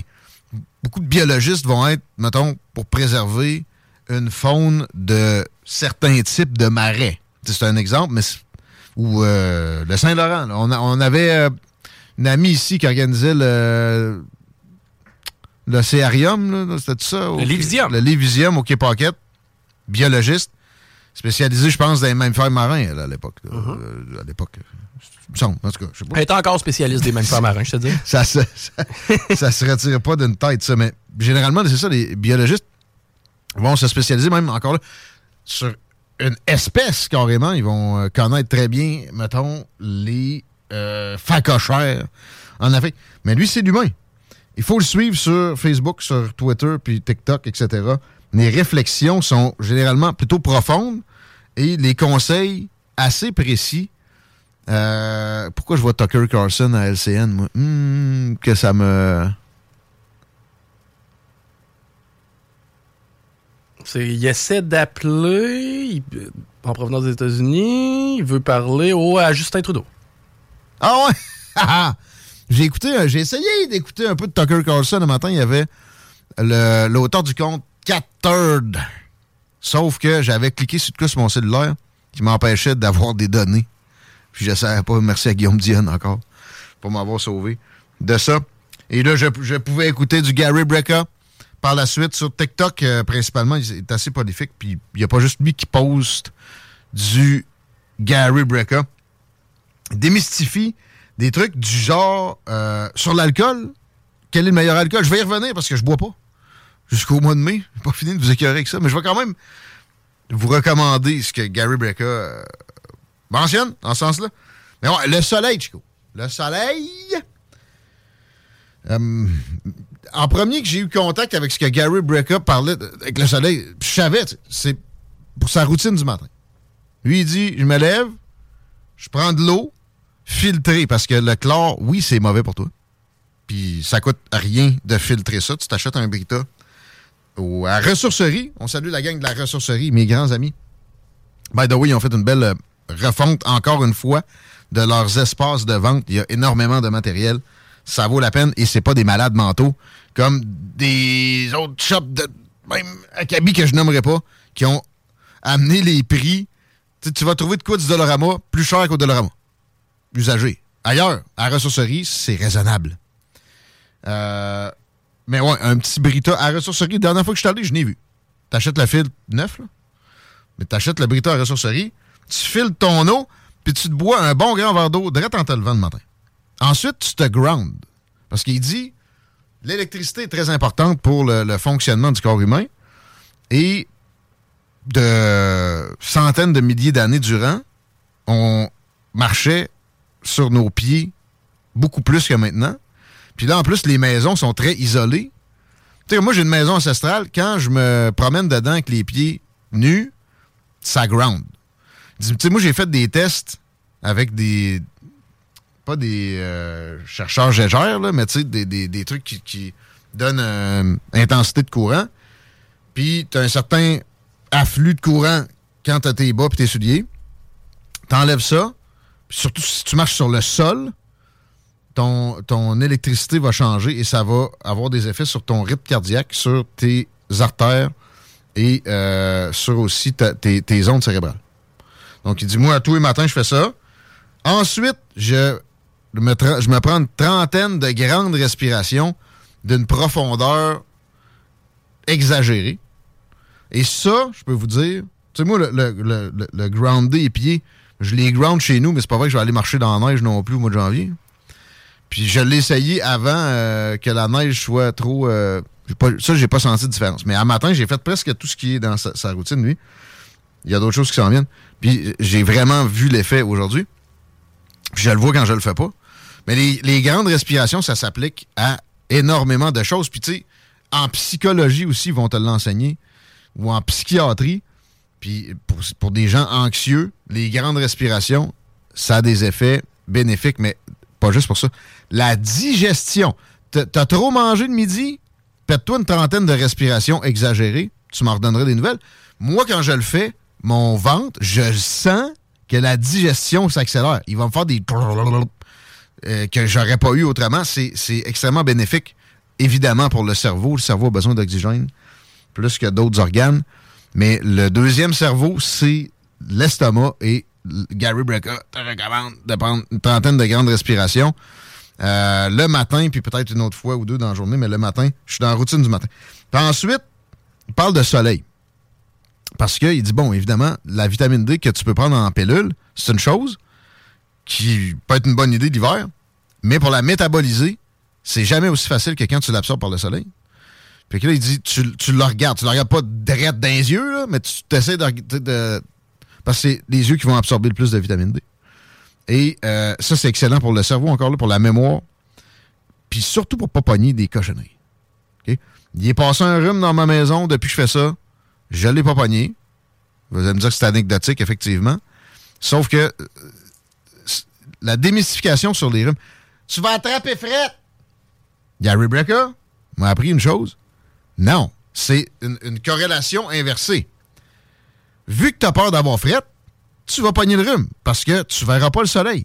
Donc, tu n'auras pas de vitamine D. Tu as bien beau te mettre ça dans le gosier, elle sera pas métabolisée de la même façon que quand ça, ça rentre par les yeux puis la peau. C'est Naturellement, c'est obligatoire de prendre du soleil.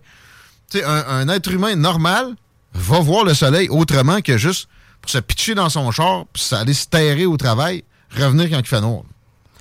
Ben, c'est- sûr que là-dessus, il y a plusieurs exceptions. là. Tous ceux et celles qui sont dans la Station spatiale universelle, tous ceux et celles Mais qui... il, il, il fait le pas non plus. Ouais, tous ceux, tous- tous ceux qui travaillent dans les territoires nordiques. Souvent, il y a des six mois sans avoir de lumière, des trucs du genre. tu, tu, tu- tu mourras pas, mais tu seras pas optimal. Puis tu vas avoir plus de chances de pogner des virus. C'est- ça, attraper froid, c'est pas une question de froid, c'est une question de, à cause qu'on a peur du froid, on se, on on se coupe d'une source de vitamine fondamentale qui est la vitamine D, qui est euh, très, très reliée au système immunitaire. Moi, j'ai jamais vu Michel Tardy malade, puis s'il y en a un qui est capable du froid, c'est bien lui. C'est qui Michel Tardy? Michel Tardy, c'est notre autre biologiste. Ah ben c'est ça. Il prend des, des douches frettes. Il, regarde, il s'en va dans la rivière Il regarde le soleil à tous les jours. Lui, je te garantis ça. là. Il est en retraite, semi-retraite, là aussi, ça peut l'aider. Mais bon, c'est ça, moi, matin, euh, eau filtrée, groundé sur mon, sur mon plancher euh, connecté sur le, le vide sanitaire.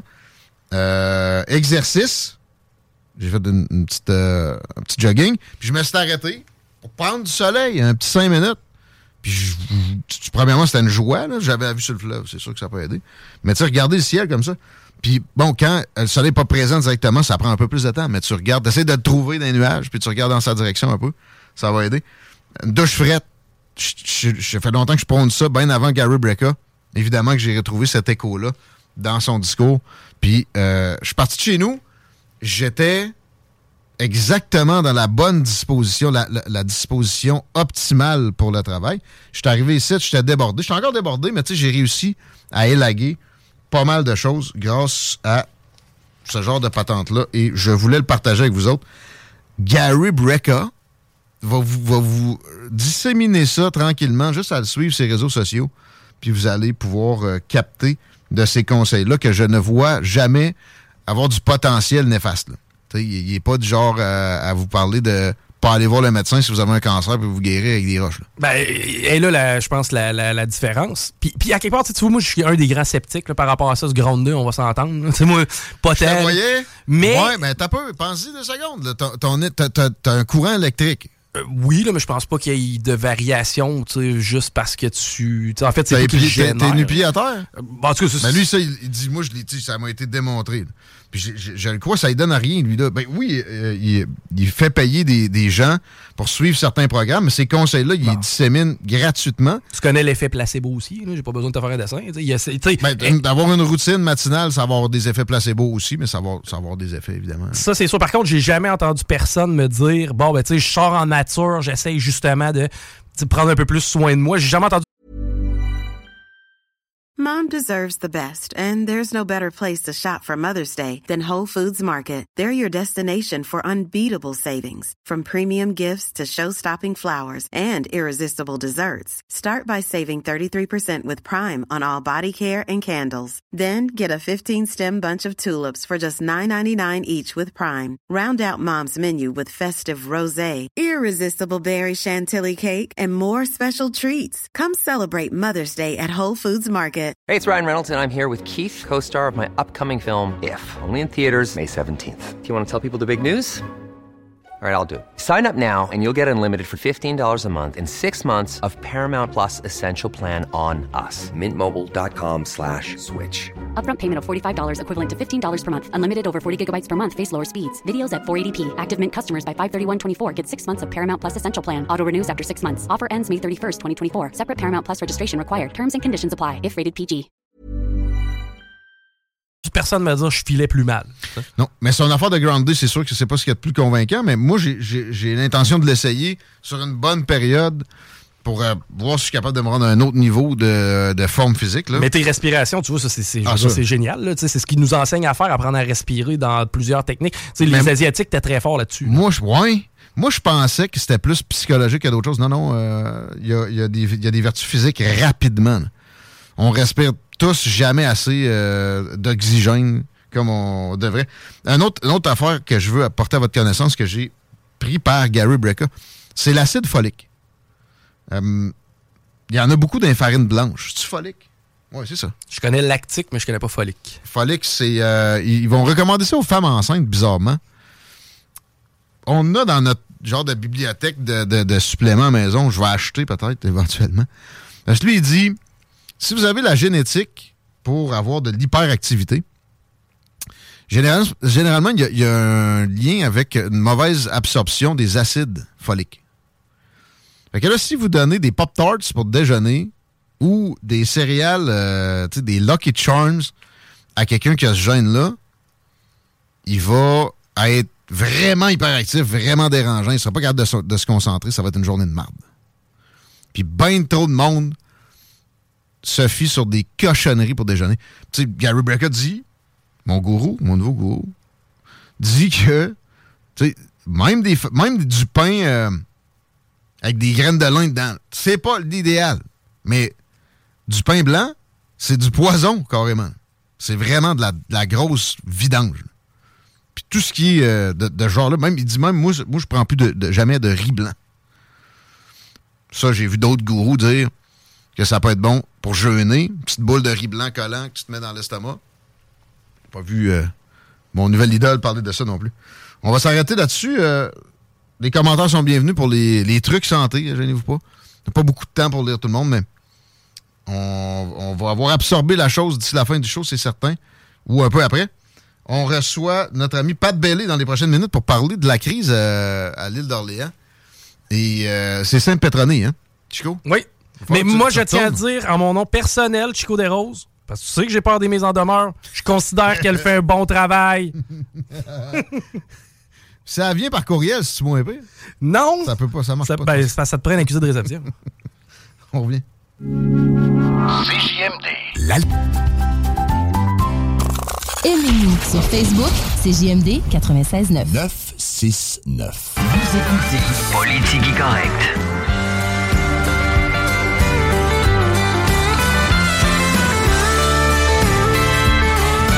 Yeah!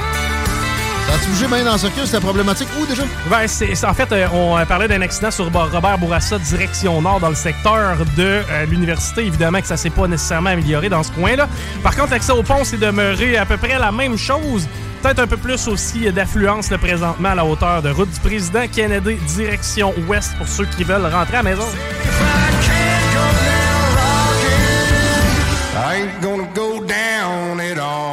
Merci, mon ami. On salue bien Rénove, OK?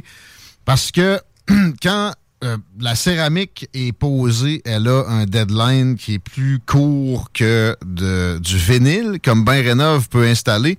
Je sais pas c'est quoi le, nombre de matériaux, mais je pense que ça, se concentre beaucoup autour de ça. Et euh, c'est- d'une durabilité extrême finalement. Si tu donnes pas un coup de masse dedans, ça peut durer des années. Si tu laves bien, c'est des décennies peut-être.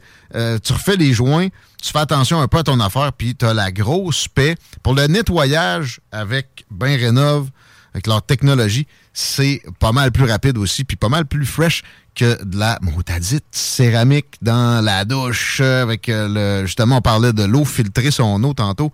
Il y a tout le temps des, des- des métaux dans l'eau de la ville, toutes sortes de, de choses qui s'acheminent puis qui font des, des résidus. C'est bien plus facile à laver. Avec Bain Rénov, cette gang-là est extrêmement dynamique. Ça se fait sur mesure pour votre salle de bain avec quelques mesures d'avance. Ils viennent, ils niaisent pas, ils vous, euh, ils vous embourbent pas euh, trop longtemps dans des travaux. C'est vraiment, c'est vraiment quick. Tandis que euh, j'ai eu de l'expérience récemment de la céramique. Ça peut, ça peut traîner en longueur. Ça sera jamais le cas avec Bain Rénov. Bain Rénov. Saluez mon ami Martin Pouliot, qui est le boss de ça. Et euh, reparlez-moi-en après. Vous allez voir, vous allez, vous allez être satisfait. Vous allez me remercier. Bain Rénov.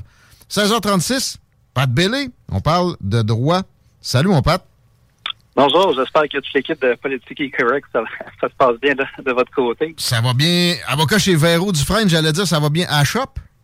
Exact. Euh, on commence en grande pompe à l'année 2024. Je, je vous avouerai que c'est un peu chaotique de notre côté. Là. Ça n'arrête pas de rentrer, puis les demandes sont incessantes. Je ne sais pas si c'est le cas de, de votre côté aussi. Là. C'est supposément une saison morte en radio. C'est vraiment très loin d'être le cas pour CGMD. Ça y va.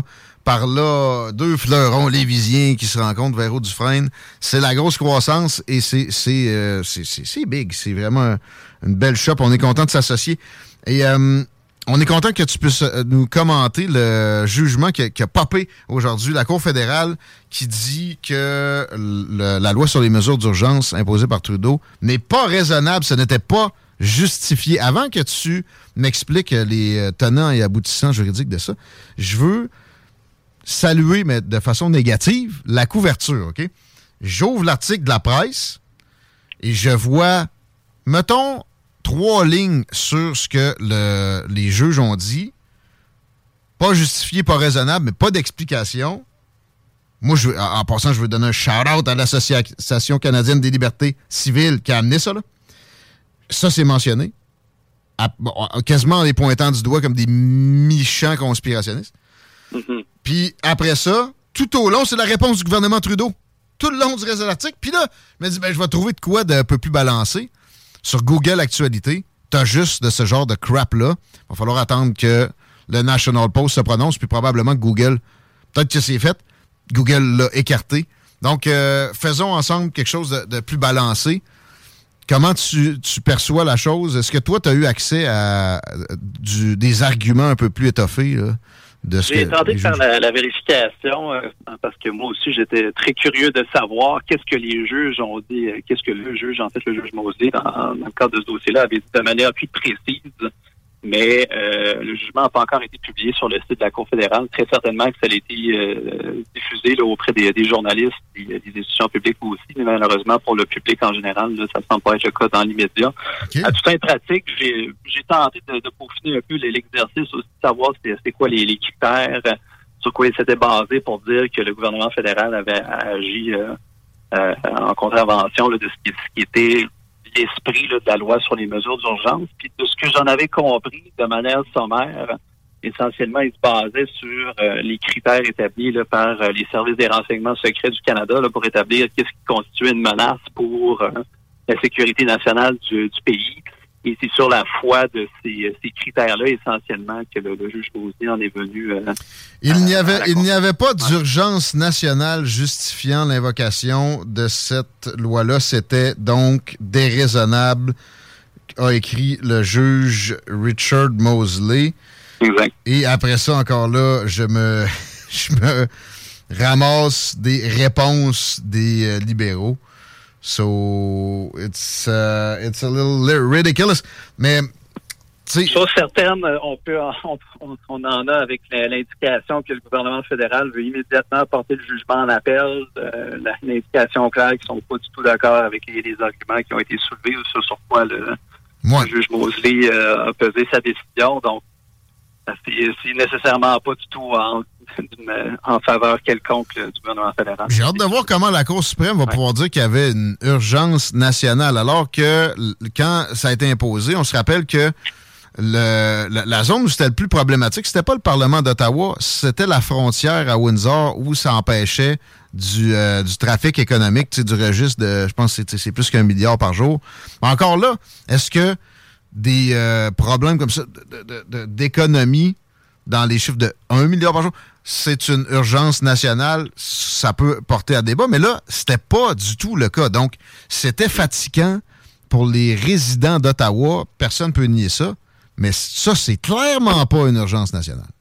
Il y avait d'autres arguments qui avaient été soulevés, entre autres, avec des manifestations, des postes frontaliers, mais de, de là à savoir maintenant, est-ce que selon la définition d'urgence nationale, comme euh, je l'ai souligné tout à l'heure, euh, comme ce serait défini par les services de sécurité, une menace à la sécurité nationale, compte tenu de, de, manifestations de nature sporadique, est-ce que ça nécessite des- la remise en question des droits protégés par la Charte canadienne? Le, le juge Mosley était, effectivement pas d'accord avec ça. Parce que la, la jurisprudence que ça crée, c'est ça avec quoi les juges sont pognés. Euh, donc, d'or, d'or- maintenant, à partir de maintenant, une manif qui, qui est pas aimée, on va pouvoir geler des comptes bancaires, là, si euh, c'est valiser, si en fait le, le jugement qu'on vient de mentionner est renversé par la Cour suprême. Ben, ça crée un précédent, un précédent, un précédent assez euh, préoccupant, effectivement. Puis je vous avouerai là, que de manière générale, les tribunaux judiciaires sont, sont très réticents à permettre l'ouverture de, je vais utiliser le, le qualificatif de, de boîte de Pandore, là, mais de pas savoir où est-ce que la ligne va s'arrêter par la suite. Donc, euh, faut que tous les le moyens. droit, la loi évo- évolue, mais de manière très lente. On veut s'assurer que les conséquences des jugements qui peuvent avoir, des répercussions politiques sont pas euh, sont pas aussi drastiques que ça. faut que tous les autres moyens aient été épuisés et c'était clairement pas le cas à ce moment-là. Donc, si la Cour suprême dit c'était correct, euh, les moyens avaient été à peu près euh, épuisés, relax ben c'est, une, c'est comme tu dis, c'est un précédent qui va causer d'autres problèmes dans le futur, d'abus du gouvernement et qui, euh, est, sur carrément une pente savonneuse vers des types de gouvernement qu'on n'a pas envie de mentionner parce qu'on va se faire traiter de non. Autre registre, on se ramène les fesses dans la région de Québec. Il y a du brasse camarade à l'île d'Orléans, juste avant que tu nous étayes ce qui se produit à Sainte-Pétronée. Chico. Oui. T'es allé là, toi, ça doit faire un an là, maintenant, peut-être un peu plus que ça. Ouais, C'était au printemps passé. Ouais, c'est ça, fin du printemps passé. Donc, euh, moins d'un an. Pour connaître l'opinion du monde sur un troisième lien qui passerait par l'île d'Orléans, oui. tu avais constaté qu'il y avait. Euh, le monde était favorable à ça, en, en grande majorité. Grande 15 majorité, notamment la population active puis les gens d'affaires. là. 15 sur 20, hein? Ah, environ, oui. Puis ça, 20 personnes sondées aléatoires à l'île d'Orléans, c'est un échantillon représentatif. Mais l'autre donnée que- qui nous avait captivés, c'est que les gens étaient très nerveux de donner leur opinion. Oui. Oui, parce qu'on avait peur. Il y avait un genre de climat de terreur par quelques résidents, en fin de compte, qui, eux, parlaient très, très fort au nom de tout le monde, comme quoi on voulait pas défigurer l'île avec un pont. Puis on s'entend que t'étais pas allé au côté est, t'étais demeuré dans le coin de Sainte-Pétronée. Peut-être que t'as as fait un petit croche à l'autre ville, là, mais c'était pas mal. Ouais, ça. mais c'était essentiellement ça, parce que ça serait là où le troisième lien serait, en principe. Qu'est-ce qui se passe à Sainte-Pétronée? Là, ça a fait euh, euh, des, les manchettes depuis quelques jours, mais Pat, euh, peux-tu nous résumer la patente? Ben oui, justement, je pense que ça suit euh, de manière tout à fait appropriée la discussion qu'on avait euh, tout à l'heure sur la question là, bon, euh, d'agir au détriment de potentiellement fomenter un débat public, un débat démocratique aussi avec des opinions euh, divergentes. Alors, on a eu la l'indication euh, tout récemment là, que la, la commission euh, municipale du Québec allait entreprendre une enquête euh, de manière indépendante d'ailleurs. Euh, Il y a plusieurs citoyens, le maire lui-même aussi de Sainte-Pétronie avait suscité là, euh, l'intervention de la ministre des Affaires municipales pour euh, mener une enquête sur la situation là, à Sainte-Pétronie. Mais euh, la commission elle-même a décidé là, de, de prendre en charge là, une, une enquête qui, en matière d'éthique et déontologie, est quelque chose qui est, qui est tout à fait permis par, par la loi. C'est la loi sur l'éthique et la déontologie en matière municipale qui s'applique dans une situation comme celle-là. Donc, faisant suite euh, à des renseignements, des informations qui ont été portées à leur, à leur connaissance que près d'une centaine de lettres de mise en demeure avaient été envoyées à des résidents là, de, de Sainte-Pétronie, C'était quoi? incluant le journal local aussi. C'était comme un, un résident sur dix de la ville avait reçu une mise en demeure. À peu près ça. À peu près. En fait, euh, si j'ai bien compris, euh, en- les, les avocats n'étaient pas en mesure de pouvoir cerner qui était le, le porte-voix ou le porte-parole des, des éléments sur lesquels ils avaient une certaine préoccupation en matière de propos diffamatoires. Donc, ils ont pris l'ensemble des noms qui, euh, qui avaient été euh, euh, produits sur une liste d'une pétition, puis avaient été at large, envoyé une mise en demeure à tous les gens qui s'étaient s'étaient prononcés en faveur d'une enquête par rapport à la situation à cette pétronée là, qui, à la base, là, concerne l'emploi de la directrice générale, là, je me souviens bien. OK. Donc, euh, écoutez, c'est un peu difficile pour moi de me prononcer sur la validité ou pas des, des éléments là, qui sous-tendaient ça, mais je trouve que, que c'est quand même assez, assez rare qu'on voit une situation dans laquelle on va envoyer euh, près d'une centaine de lettres de mise en demeure disant là, de, de cesser de débruiter la situation. là.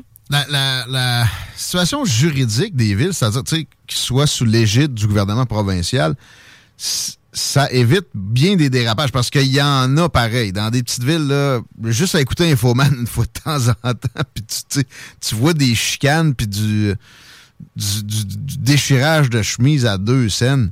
D'ailleurs, euh, pas loin d'ici, Saint-Anselme, ça arrive il y a- quelque chose qui peut ressembler à ça présentement.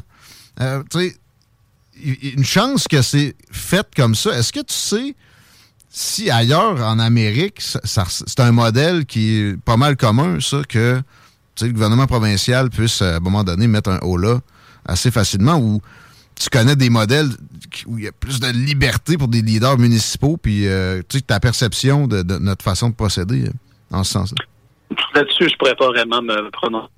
Les sens sont assez limités. Ce qui se fait euh, partout d'autre en Amérique du Nord, la, question des, des townships, la manière dont les municipalités sont conçues dans le reste du Canada aussi, c'est différent de ce qu'on a ici.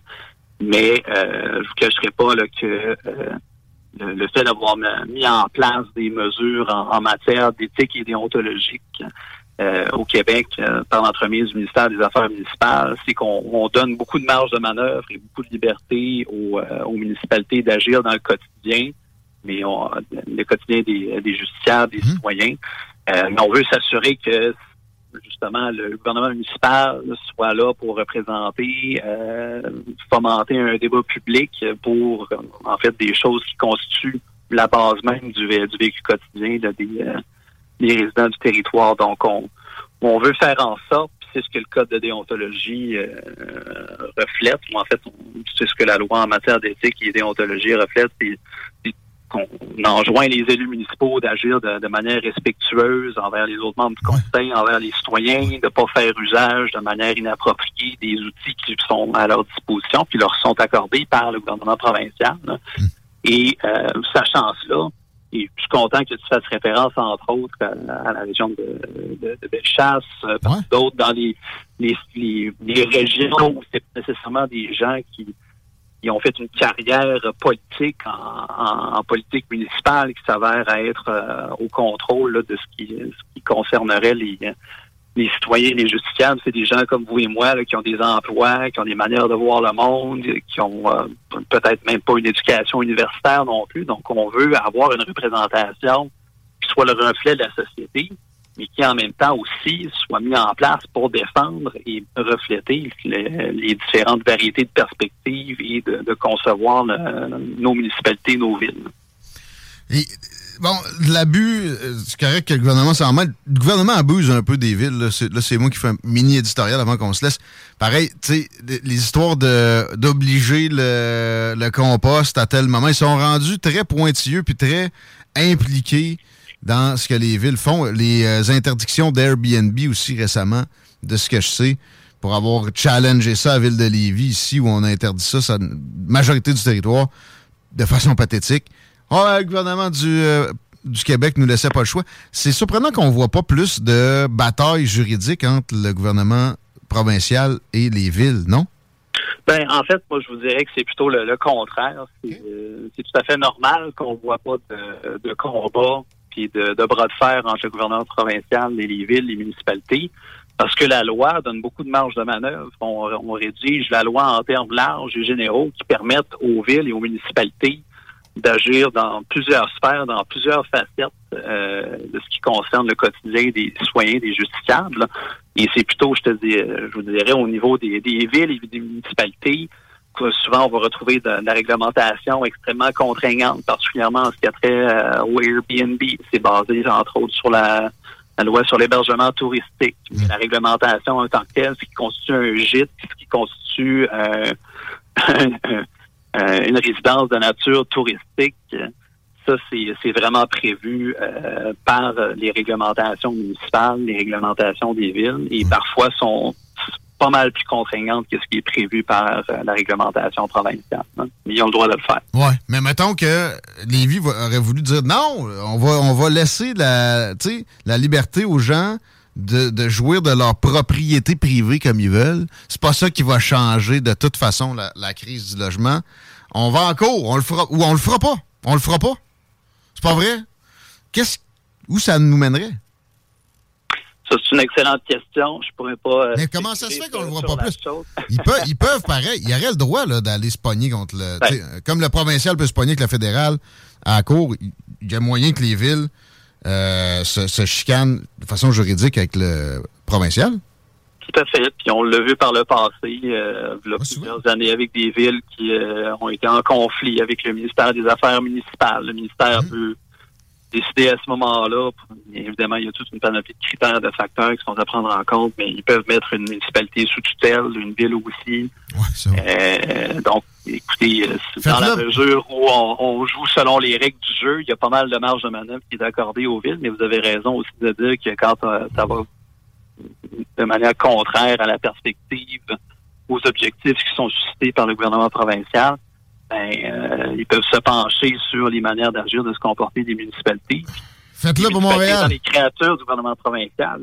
Ils sont ils sont à la solde de- du gouvernement. Mais ils ont quand même une, une souveraineté euh, d'une certaine façon. Mais euh, faites-le pour Montréal, la tutelle. Ça, on aimerait ça. Je t'implique pas dans mon propos. Pat Bellé, merci d'être là. Véro Dufresne, on vous contacte avec... euh, on tape Véro Dufresne, on, on a ça sur Google. Rapide, on clique, on appelle. Et vous faites euh, pas mal de tout type de litiges? On est une pratique assez générale en familial. Moi, je fais particulièrement des dossiers en matière civile. Je fais euh, du municipal aussi. Euh, on a des, des références en matière pénale, en matière criminelle. On est basé à Québec et à Lévis, donc on est quand même relativement proche. C'est facile de, de nous contacter.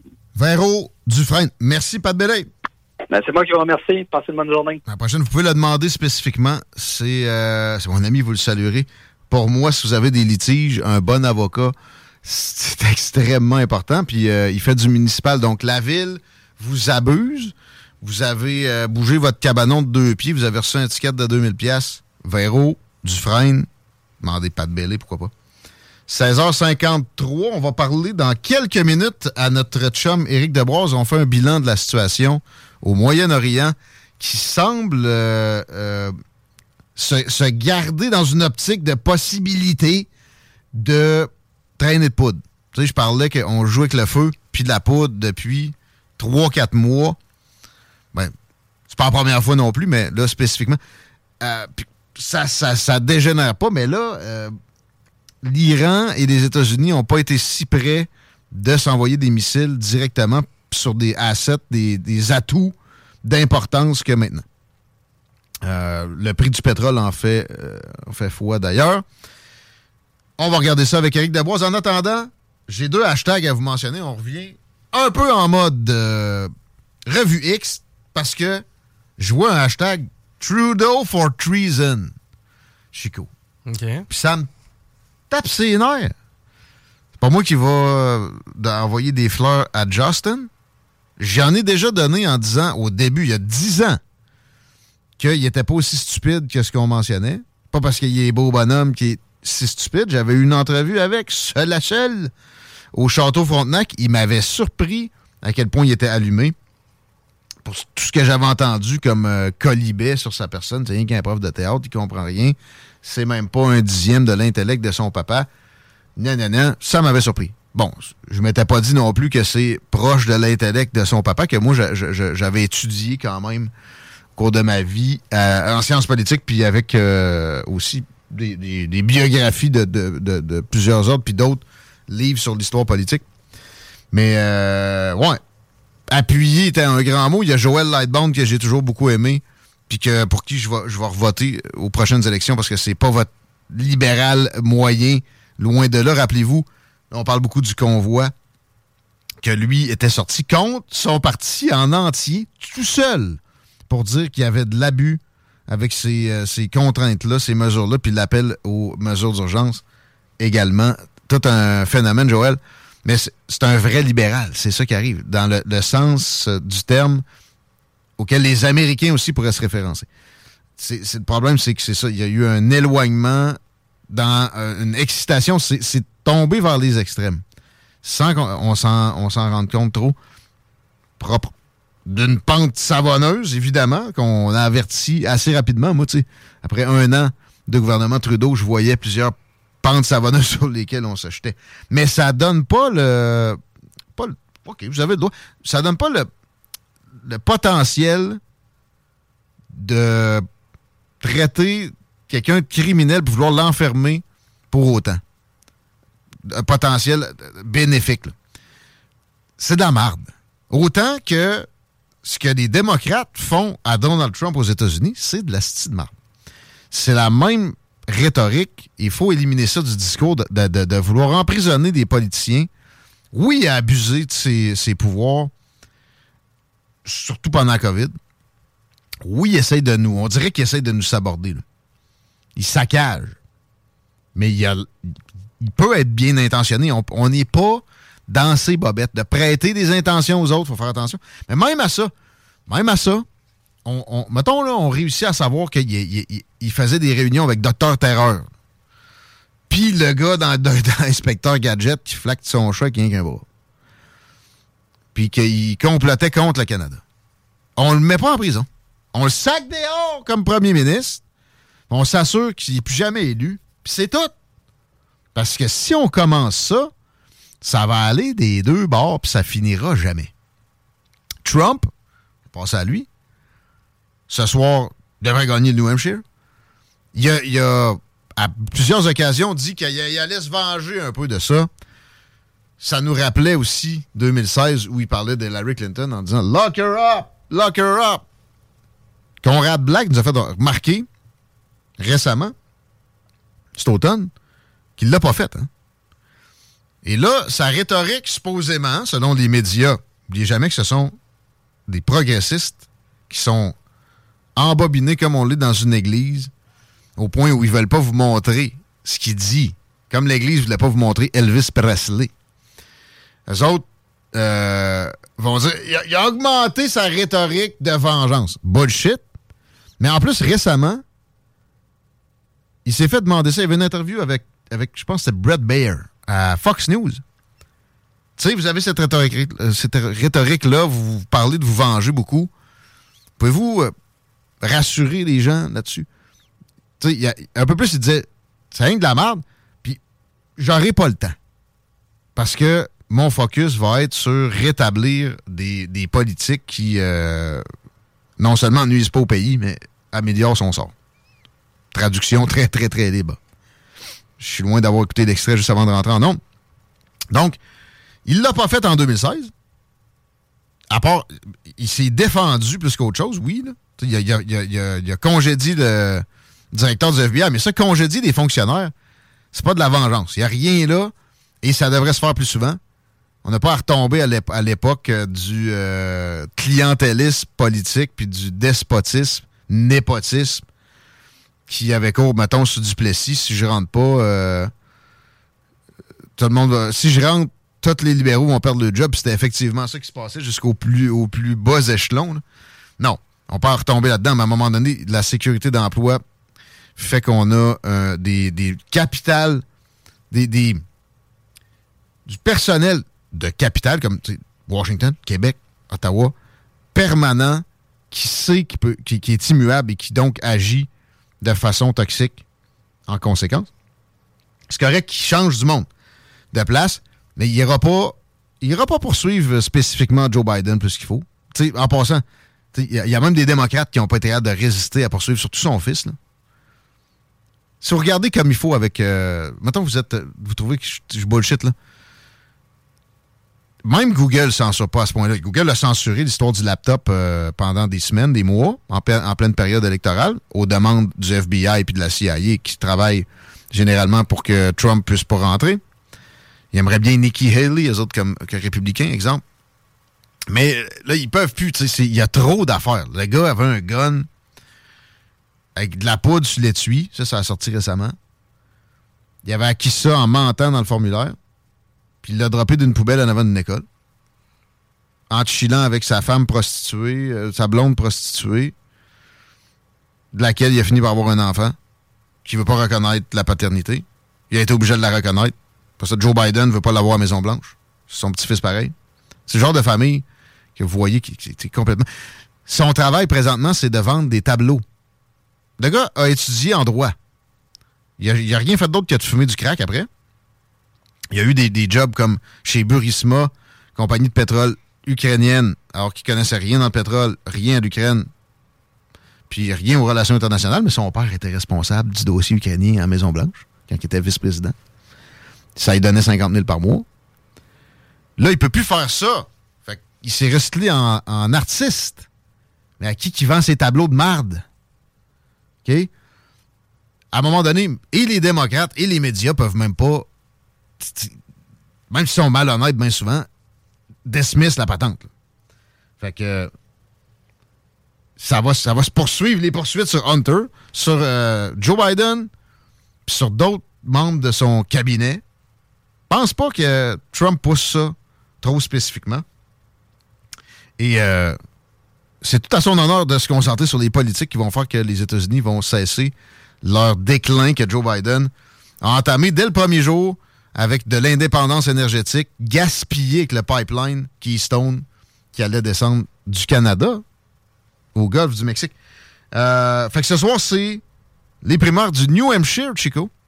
Notre chumé de Québec Fier, Léo, est allé.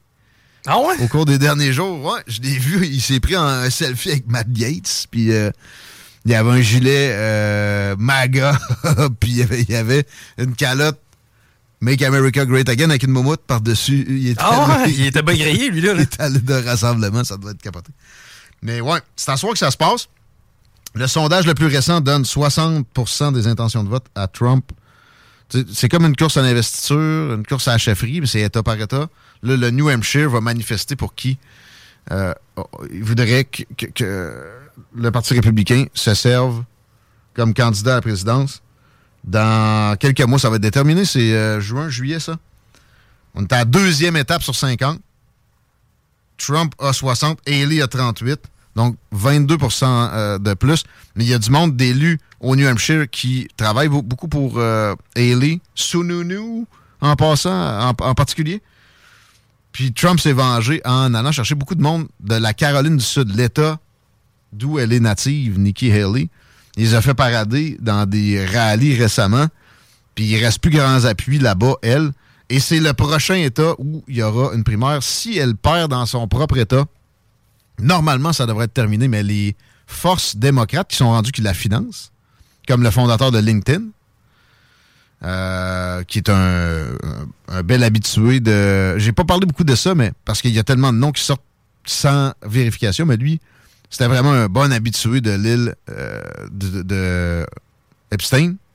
Puis euh, il a financé une poursuite de supposé viol au civil contre Trump, carrément. Oui, ça se fait. Puis c'est ça qui se passe. Euh, ça devrait être la fin de Nikki Haley. Nikki Haley misait énormément sur le New Hampshire, a été euh, plus qu'à présent. L'Iowa a été là, mais jamais comme, mettons, DeSantis. Il a fait les 80, il y avait il y a 99 counties, il les a faites au complet. Pas Nikki Haley. Elle voyait le New Hampshire dans sa mire plutôt que l'Iowa. Pendant qu'elle était en Iowa, elle travaillait sur le New Hampshire. Et là, plus récent sondage, la donne 22 points derrière. Si l'écart se creuse davantage, parce qu'il y a beaucoup de commentateurs républicains qui disent que. euh, républicains euh, populistes qui disent que c'est il y, y a un revirement, ça va être plus violent que juste plus 22 pour Trump. Ça, ça pourrait se terminer ce soir. Mais sinon, ça va se terminer en Caroline. Je suis pas mal convaincu qu'elle sera pas capable de remporter son propre État. Encore là, j'ai pas trouvé beaucoup de sondages. Ma source pour trouver des sondages de ce genre-là, c'est Real Clear Politics. Il vous le recommande. Hey, euh, juste avant qu'on aille au break, je sais qu'on est un peu serré dans le temps, mais celle-là, je pouvais pas passer à côté. Euh, Il y a une personne qui a ouvert le feu et qui a lancé un cocktail Molotov dans le hall d'entrée de l'hôtel de ville d'Edmonton. Quand même assez élevé. Tranquille. Et si on mettait ça, euh, prenons ça à Québec. Si, exemple, quelqu'un entrait dans le hall de l'hôtel de ville, tirait du gun et puis allumerait un feu. J'ai comme le Ah, il feeling... allume un feu aussi. Oui, j'ai euh, le cocktail Molotov. J'ai comme le feeling qu'on serait au banc des accusés avant même qu'il y ait de procès. Oui. Les fameux médias de Québec qui contribuent à un climat de tension et toxique qui fait en sorte que ça pousse les gens à aller sauvagement en train de- C'est drôle, il n'y a pas de mention des médias albertains, là, présentement, par rapport à cette nouvelle-là? Hum, c'est intéressant. Écoute, euh, On vit dans un monde. Ça vient de se passer, ça. Euh, c'est arrivé en avant-midi. Heureusement, il n'y a personne qui a eu de blessé. Il n'y a pas eu de blessé Ok. et la personne a été maîtrisée. là. Mais Ça se peut qu'il soit. Parce que là, tu t'estimes que, mettons, les autorités municipales à Edmonton sont plutôt à droite, c'est ça que tu. Non, non, pas du tout. En fait, moi, ce que je dis, c'est que Parce si que ça pas s'était passé à Québec, c'est sûr et certain que les radios de Québec auraient du sang sur les mains. Ah. À propulser un discours de va- haine. ça va peut-être arriver, ça va s'en venir, ça. Tu penses? Du côté d'Edmonton? À Edmonton, y, il y a des radios conservatrices, il y a des médias conservateurs, puis les élus municipaux ont tendance à être plus euh, progressistes. Ouais. Mais à quelque part, Bruno aime pas ça quand on le traite d'incompétent. Ça brasse pas mal plus Edmonton. Pas de doute. On s'arrête, on parle à Éric Deboise au retour. On n'a pas le choix de- d'y aller comme ça, mais intéressant, mon Chico. Merci, man.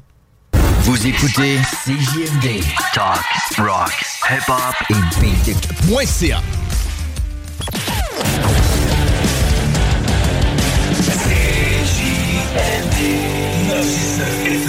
L'alternative radiophonique.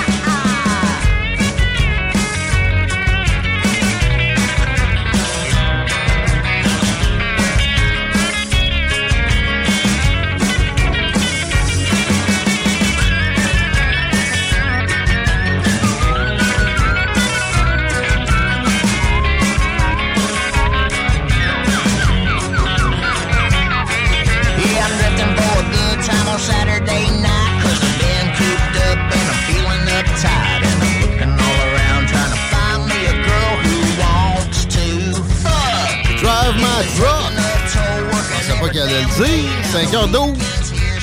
J'ai écouté le retour de CGMD. Ça va dans les affaires internationales juste le temps qu'on on observe un peu la circulation. Pensez à voir ça un peu plus près. Ben, T'es obligé de te demander, Chico, de me parler du euh, patron de Lévis avec le Fab Lab. Je suis allé visiter ça il y a quelques temps. Et je vous recommande d'aller faire un tour. C'est euh, offert à tous, là. Et c'est trippant. C'est vraiment trippant comme activité. D'ailleurs, vous allez pouvoir, euh, ben c'est ça, là, utiliser des outils que vous n'auriez pas la chance de pouvoir maîtriser. Outre cette euh, circonstance-là, là, afin de ne rien manquer, les ateliers et les cours qu'on offre pour le mois prochain, ça arrive à grands pas. Donc, pour février 2024, le 4 février, on a un cours d'initiation à la CNC. C'est un, en fait, il y a trois cours et euh, ça dure deux heures chaque course pour un total de six heures. Cours d'initiation à l'impression 3D le 4 février, mais ça, c'est en PM. Le 10 février, on a une atelier thématique en famille. Cours d'initiation à la CNC. C'est de retour le 11 février pour ceux qui ne seraient pas disponibles le 4. Bref, tout ça, c'est disponible sur le web. Super facile à trouver. Vous entrez Créatio Fab Lab, Patro de Lévis. Vous allez trouver ça avec l'horaire à ne pas manquer. Vive le patron, il est là pour vous autres, puis vous pouvez l'appuyer aussi si vous en avez pas nécessairement besoin. Ça va, euh, ça va vous aider, puis ça va aider bien du monde. Nous autres, on se fait aider pour parler de la situation en Israël avec Éric Debroise. Content de te retrouver, mon chum. Merci d'être là. Comment ça va? Ça va bien. Désolé du retard. On t'a fait attendre un petit peu plus que j'aurais voulu, mais tu, sais, tu commences à t'habituer. Euh, juste dire pour la, la circulation, les deux zones problématiques, c'est l'approche des ponts et de la capitale, le classique de, de la capitale. Euh, Le classique, ouais. on est, on est très loin de- d'avoir des problèmes euh, qui euh, ont cours en- au Moyen-Orient. Est-ce que, pour ce qui est de la, de la- de la situation sécuritaire en Israël, ça s'est amélioré substantiellement? Est-ce que tes, euh, tes gens là-bas se sentent plus en sécurité maintenant? Là, ça, ça a fait 100 jours, il y a quelques jours, que depuis le début des hostilités. Ben, écoute, en, en trois mois, hein, euh, 100 jours, effectivement, on les a passés. Maintenant, il y a quand même eu beaucoup de choses qui ont changé dans le pays. Euh, c'est, drôle parce que j'a- j'avais préparé cette question. Qu'est- Qu'est-ce qui a changé dans le pays? Je vais te donner quelques chiffres pour que tu, tu vois l'ambiance. Euh, depuis donc le 7 octobre, les colonies et le pays en lui-même, il y a eu 8000 mitraillettes qui ont été distribuées à peu près partout dans le pays. Il y a des gens qui ont droit au port d'armes. Distribués. Non seulement ils ont le droit, mais ils s'en font donner. C'est, bah, elle- tu sais, en Israël, tout le monde fait, enfin, à peu près tout le monde fait l'armée, donc Ouais. euh, on n'a pas peur de donner des armes. On sait qui est compétent pour tirer ou pas, qui a des problèmes mentaux ou pas. Donc, euh, c'est pas le, c'est pas le, c'est un peu comme en Suisse. Hein, c'est très contrôlé, donc on peut quand même donner des armes. A La Suisse, 10 000 mitraillettes. tout le monde a une arme en Suisse. Je connais moins la, la- la réalité pour Israël. On dirait que ça, ça, se ressemble pas mal. Mais euh, c'est un, un des taux les plus bas de meurtre par arme à feu. Exactement, Mhm. exactement. Donc, euh, je veux pas revenir sur le débat des armes à feu, mais quand on dit aux États-Unis, euh, hein, euh, la question des armes, c'est ça qui crée les, les meurtres, c'est pas forcément ça. Euh, donc, une mitraillette, il y a eu 170 mitraillettes lourdes, donc qui ont été installées aussi dans le, dans le reste du pays. Il y a eu 250 nouvelles positions blindées qui ont été installées. Euh, des centaines de, de béton armés à l'entrée donc des, des, des, des colonies ou des euh, des, des, euh, de- des, des, des emplacements où il y a du monde. Stratégique où, ça, où ça passe, là, des, des blocs de béton, OK? Exactement. Et il y a eu 10 000 kilomètres de clôture sécurisée en plus. Ah bon? 10 000 kilomètres en trois mois? Oui. De clôture. euh, ouais. Bon, il faudrait peut-être qu'ils appliquent la, la solution au sud des États-Unis. C'est curieux. L'objectif, c'est pas de dire, bon voilà, il y a, il y a juste du matériel qui est installé. Le matériel, c'est pour renforcer le sentiment de sécurité. Mhm. Ouais, ben, c'est ça. L'ensemble du pays s'est mobilisé, donc il y a un sentiment de sécurité qui se réinstalle, mais il y a un esprit aussi de mobilisation. hein. On ne sait jamais si ça peut éclater. Il y a une peur d'un embrasement, donc les gens veulent être prêts. Est-ce que l'opinion publique. euh, je sais que Benjamin Netanyahu est, pas- est peut-être moins populaire que- qu'on pourrait penser dans une situation pareille, mais bon, euh, ce, que, ce que le monde veut, c'est après la guerre, peut-être son départ. Mais sinon, as-tu des statistiques sur le, le taux d'appui aux, aux manœuvres euh, militaires Alors, israéliennes? on on- on n'est même pas on n'est même pas dans une dynamique politique où euh, c'est le, le premier ministre il est soutenu pas soutenu on est dans une dynamique en fait d'un gouvernement d'union nationale. C'est que en Israël la, démocratie est très très libre et chaque même mini parti peut avoir poids au chapitre. Et dans ce cas-là, on est dans un gouvernement d'union nationale où la droite comme la gauche ont décidé de, s'unir. Et donc, on a Benjamin Netanyahu qui reste bien sûr le Premier ministre à la tête du gouvernement, mais il a pris aussi des gens qui ne sont pas ses alliés de base dans ce gouvernement d'union nationale pour mener euh, les, les- les attaques sur le terrain et la défense aussi du pays. Donc, on n'est pas dans une dynamique, euh, est-ce que Benjamin Netanyahu est ou non populaire? On est plutôt dans une dynamique, est-ce que le, le, le, le peuple soutient euh, les actions qui sont menées à Gaza?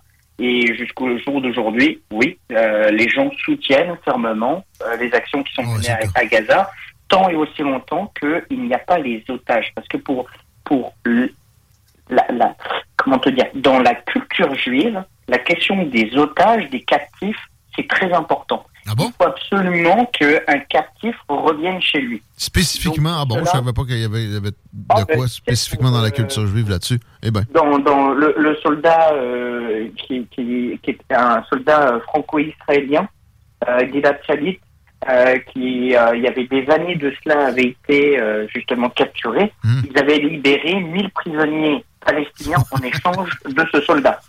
Eh, Ça, ouais, ça- ça me rappelle. Tout est fait pour que même les corps soient retrouvés. Donc, euh, quand euh, euh, c'est déjà arrivé par le passé qu'il y ait eu des échanges, non seulement seulement pour retrouver un corps d'une personne. C'est très important dans la culture juive. Donc, tant et aussi longtemps que les otages ne seront pas de retour, la guerre risque de continuer. Ben, en même temps, je, je, je m'explique mal comment. Ils en ont relâché, je pense, le deux tiers. Comment ça se fait qu'ils ils- ils continuent à les, euh, les garder comme ça avec la destruction? Les, les euh, Gazaouis, les- le Hamas, qui ont dû subir, là, je disais, c'est euh, 70% des habitations qui ont été endommagées dans euh, l'espace entier, je pense, de la, la, plus grande ville, qui est la ville de Gaza. Euh, Il y a beaucoup de tunnels qui ont volé aussi. Là. Euh, Est-ce que, est que tu penses qu'ils savent où, se- où se trouvent les otages rendus où on est? L'armée israélienne, je pense. hein? Eh ben, s'ils en avaient la possibilité, ils les récupéreraient de suite. Mais ils doivent savoir, ils doivent, se- ils doivent se douter, il ne doit pas avoir 58 000 endroits potentiels. L'affaire, c'est que là, si tu t'approches, ils peuvent euh, faire tout sauter rapidement. Euh, Le, le problème, c'est que les, les, le Hamas a appris de ses erreurs dans le passé, de ne pas utiliser de téléphone, de ne pas utiliser Internet. Donc, ils sont vraiment à la traditionnelle, hein, ce- si je pourrais dire ça. Pigeon voyageur. Donc, euh, euh, exactement. Puis on est vraiment aussi dans une dynamique de guerre. Donc, habituellement, le Mossad envoie du monde qui, qui peut s'infiltrer dans la population, mais en, en période de guerre, infiltrer, c'est encore plus louche, c'est encore plus difficile. Donc, euh, ils n'ont pas, ils n'ont pas leurs oreilles comme d'habitude. Donc, c'est beaucoup plus difficile de localiser les, les otages. Maintenant, le Hamas n'a pas intérêt à libérer les otages. C'est le, le Hamas, c'est terrible à dire, mais c'est des banquiers du sang. C'est-à-dire, pour eux, la souffrance palestinienne, c'est un moyen d'obtenir de la visibilité internationale, de l'argent. Euh, ça permet ensuite de faire du, du- du nettoyage d'argent euh, pas cachère, on va se le dire, de détourner de l'argent. Il y, a- il y a beaucoup de choses. On, on met derrière la, la- la- la cause palestinienne beaucoup de sentiments. Et c'est vrai, il faut en avoir. Il y a beaucoup de victimes. Mais il y a aussi beaucoup de choses qui sont beaucoup moins propres. Ben, c'est une mafia, euh, le Hamas. C'est une mafia carrément. Euh, puis qui tu sais, qui a pas de scrupule à jouer avec la vie humaine, que ça soit israélienne ou, ou, Bah, euh, dans, dans le palestinienne. top 10 du Hamas, euh, parmi les dirigeants, euh, je crois qu'il n'y en a pas un seul qui n'est pas euh, milliardaire. Ben, les, les cinq premiers sont milliardaires, les, les- les cinq autres sont multimillionnaires. Puis bon, ça, ça décline comme ça. Plus tu descends, moins c'est extrêmement riche, mais ça reste que c'est de l'accaparement de, de Ben fonds oui, internationaux. bon, à mon avis, ils sont pas, ils sont pas devenus riches en se lançant dans la construction à Gaza. Hein. Ce serait surprenant. De... Le PIB de Gaza, il y, a une, il y a une énorme proportion qui vient de l'aide internationale. Exactement. C'est une grande proportion de l'argent qui est détourné de, de l'aide internationale. Mm. Pour eux, c'est une manne d'argent, la souffrance du peuple palestinien. Je me demandais ça comment ça se fait de que. Ah, vas-y, excuse. Vas-y, vas-y. Ça permet aussi de faire du bien politique auprès des pays arabes. Ça, Hmm. ça permet de freiner le, le processus de normalisation qui avait été entamé par Trump. Ouais. Mais justement, là, ils sont euh, en, en mode diaspora depuis le début de ça. Ils sont pas revenus pour euh, se mettre dans le moulin à viande eux-mêmes. Comment ça se fait qu'Israël est pas plus en. Ils en ont, ils en ont pété un, je pense, au Liban, là, il y a, il y a peu de temps. Mais euh, les Émirats arabes unis, euh, on sait que c'est un. Le Qatar, c'est des places où il se retrouve beaucoup de, de dirigeants du Hamas. Comment t'expliques que. Parce que le Mossad, ils sont déjà venus chercher du monde aux États-Unis, euh, en Argentine. Tu sais, que, que c'est pas plus dans ce sens-là que les actions se posent, alors que les, les pressions sont très fortes là, à l'international, des alliés carrément de l'Union européenne, des États-Unis, pour que la, la- la guerre Déjà, se fasse dans- moins, moins violente. Dans, dans- dans le top 10, déjà, euh, depuis le début de la guerre, il y en a la moitié qui ont été euh, éliminés. hein. Parfois des postes plus élevés, d'autres moins élevés. euh, La moitié des dirigeants du Hamas a été éliminé. Ah bon? Ex- Exactement, exactement. Selon Israël. Euh, c'est qu'un début. hein. Euh, le Mossad prendra le temps qu'il lui faut, mais euh, les gens qui se cachent au Qatar, à Dubaï, etc., c'est la belle vie. Euh, ça sera une question de temps. Il va y avoir une méthode qui va être utilisée. Ça va être soit par élimination, par une bombe, ça va être un empoisonnement. Enfin, il ils, ils vont les trouver. Ils, ils en ont fait le serment, ils vont les trouver. C'est une question de temps. Ok? Il faut, faut se dire au Moyen-Orient, le temps, ça peut être long, mais c'est pas grave. L'important, c'est d'avoir d'atteindre le but. Ok. Maintenant que ça se retrouve euh, dans, dans des pays comme euh, Dubaï, Qatar, on le sait depuis des années, ces pays-là sont des pays qui financent le terrorisme, qui font euh, du de money laundering, comme on dit, du, du Blanchiment d'argent. du blanchiment d'argent, pardon. Euh, donc, c'est des pays qui ne sont pas, qui n'ont pas une éthique et une morale très scrupuleuse, tant et aussi longtemps qu'il y a de l'argent qui coule. Et avoir des dirigeants comme ça qui sont des milliardaires ou des millionnaires, ben, ça permet d'investir aussi dans leur pays. Pas se, Exact. pas se Ben oui, ben oui, c'est ça. Exact. Bon, on, on comprend la dynamique. Euh, ensuite, là, le Yémen, l'Iran semblent plus prompts à, à- à se mêler.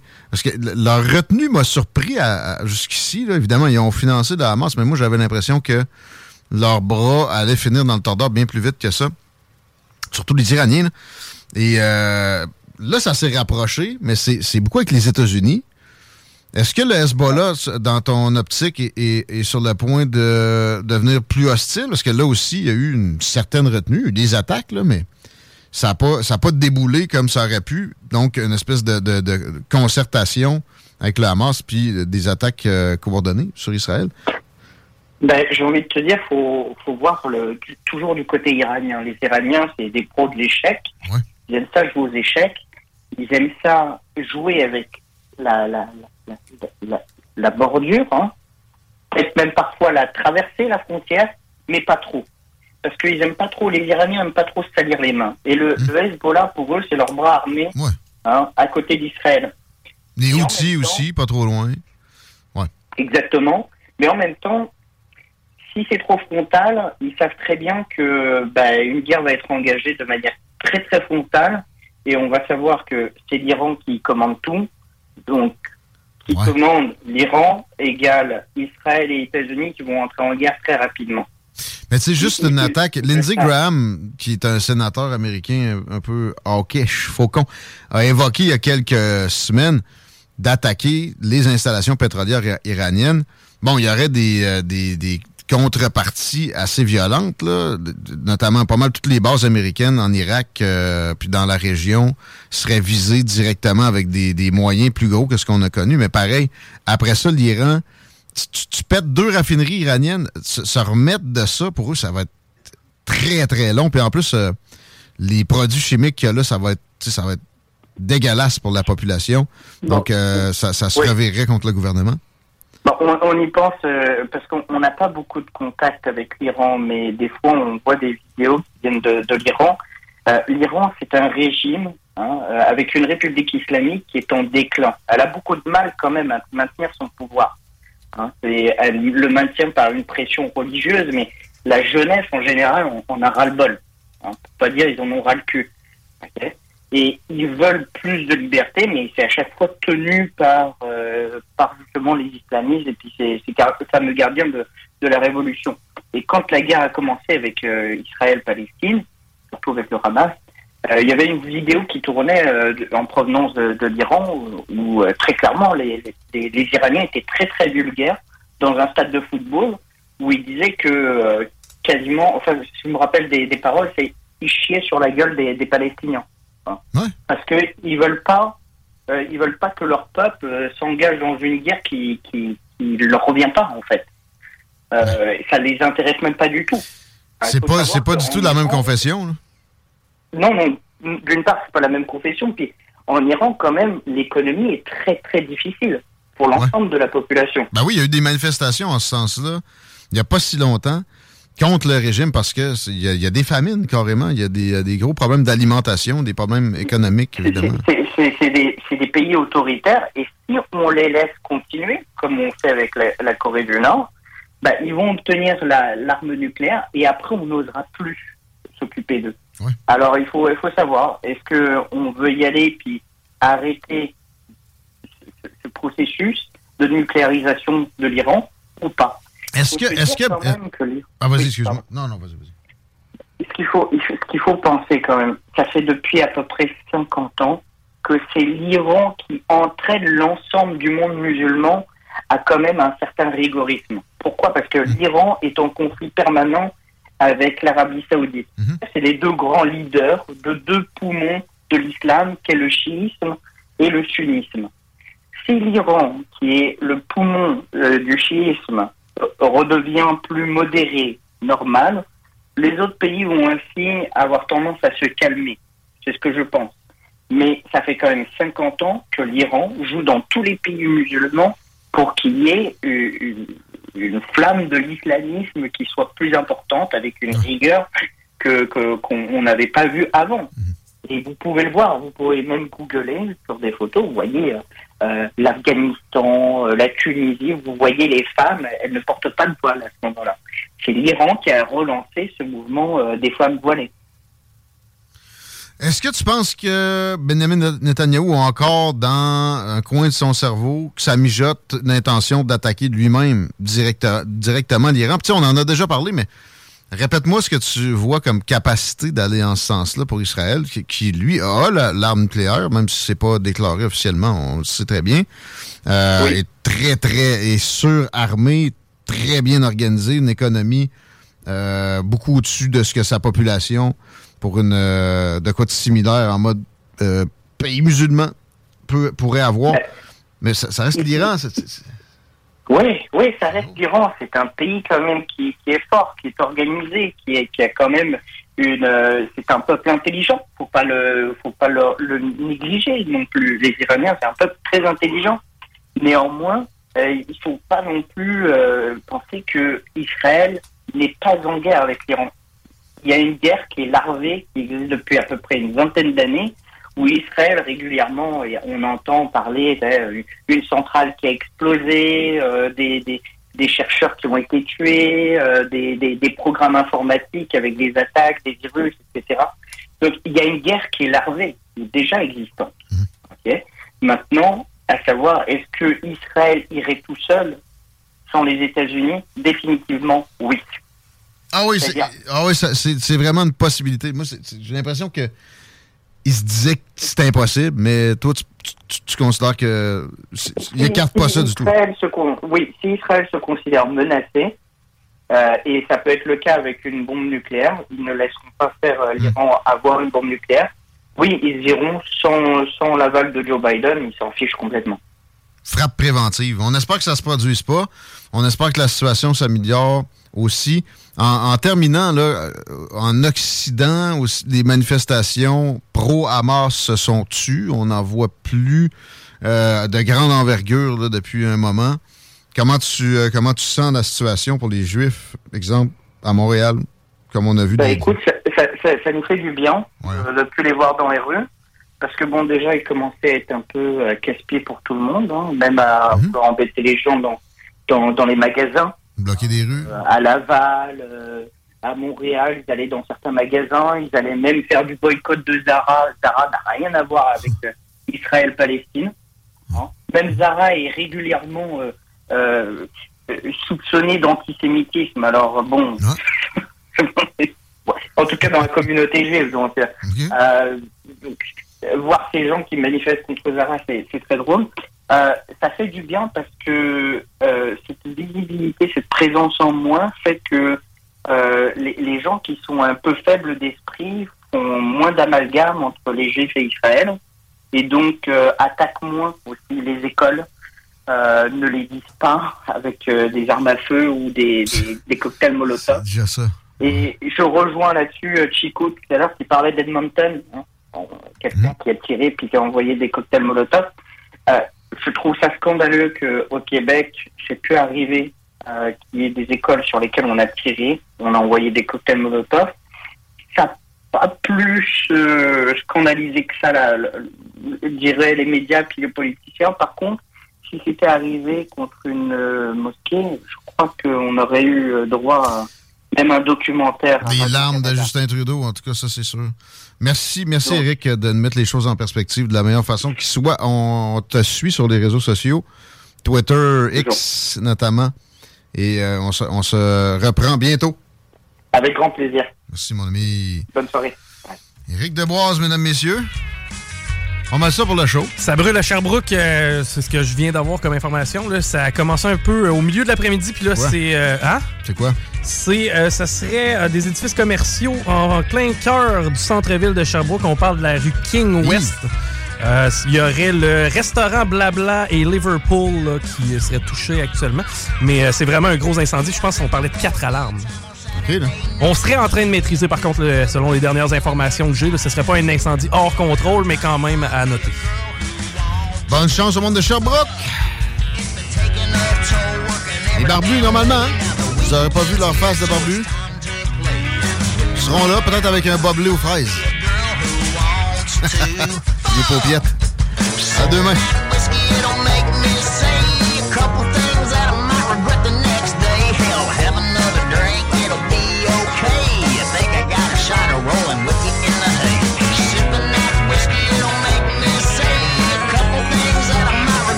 96.9. Straight out of Levy. C'est la cour d'écran ici, d'écran du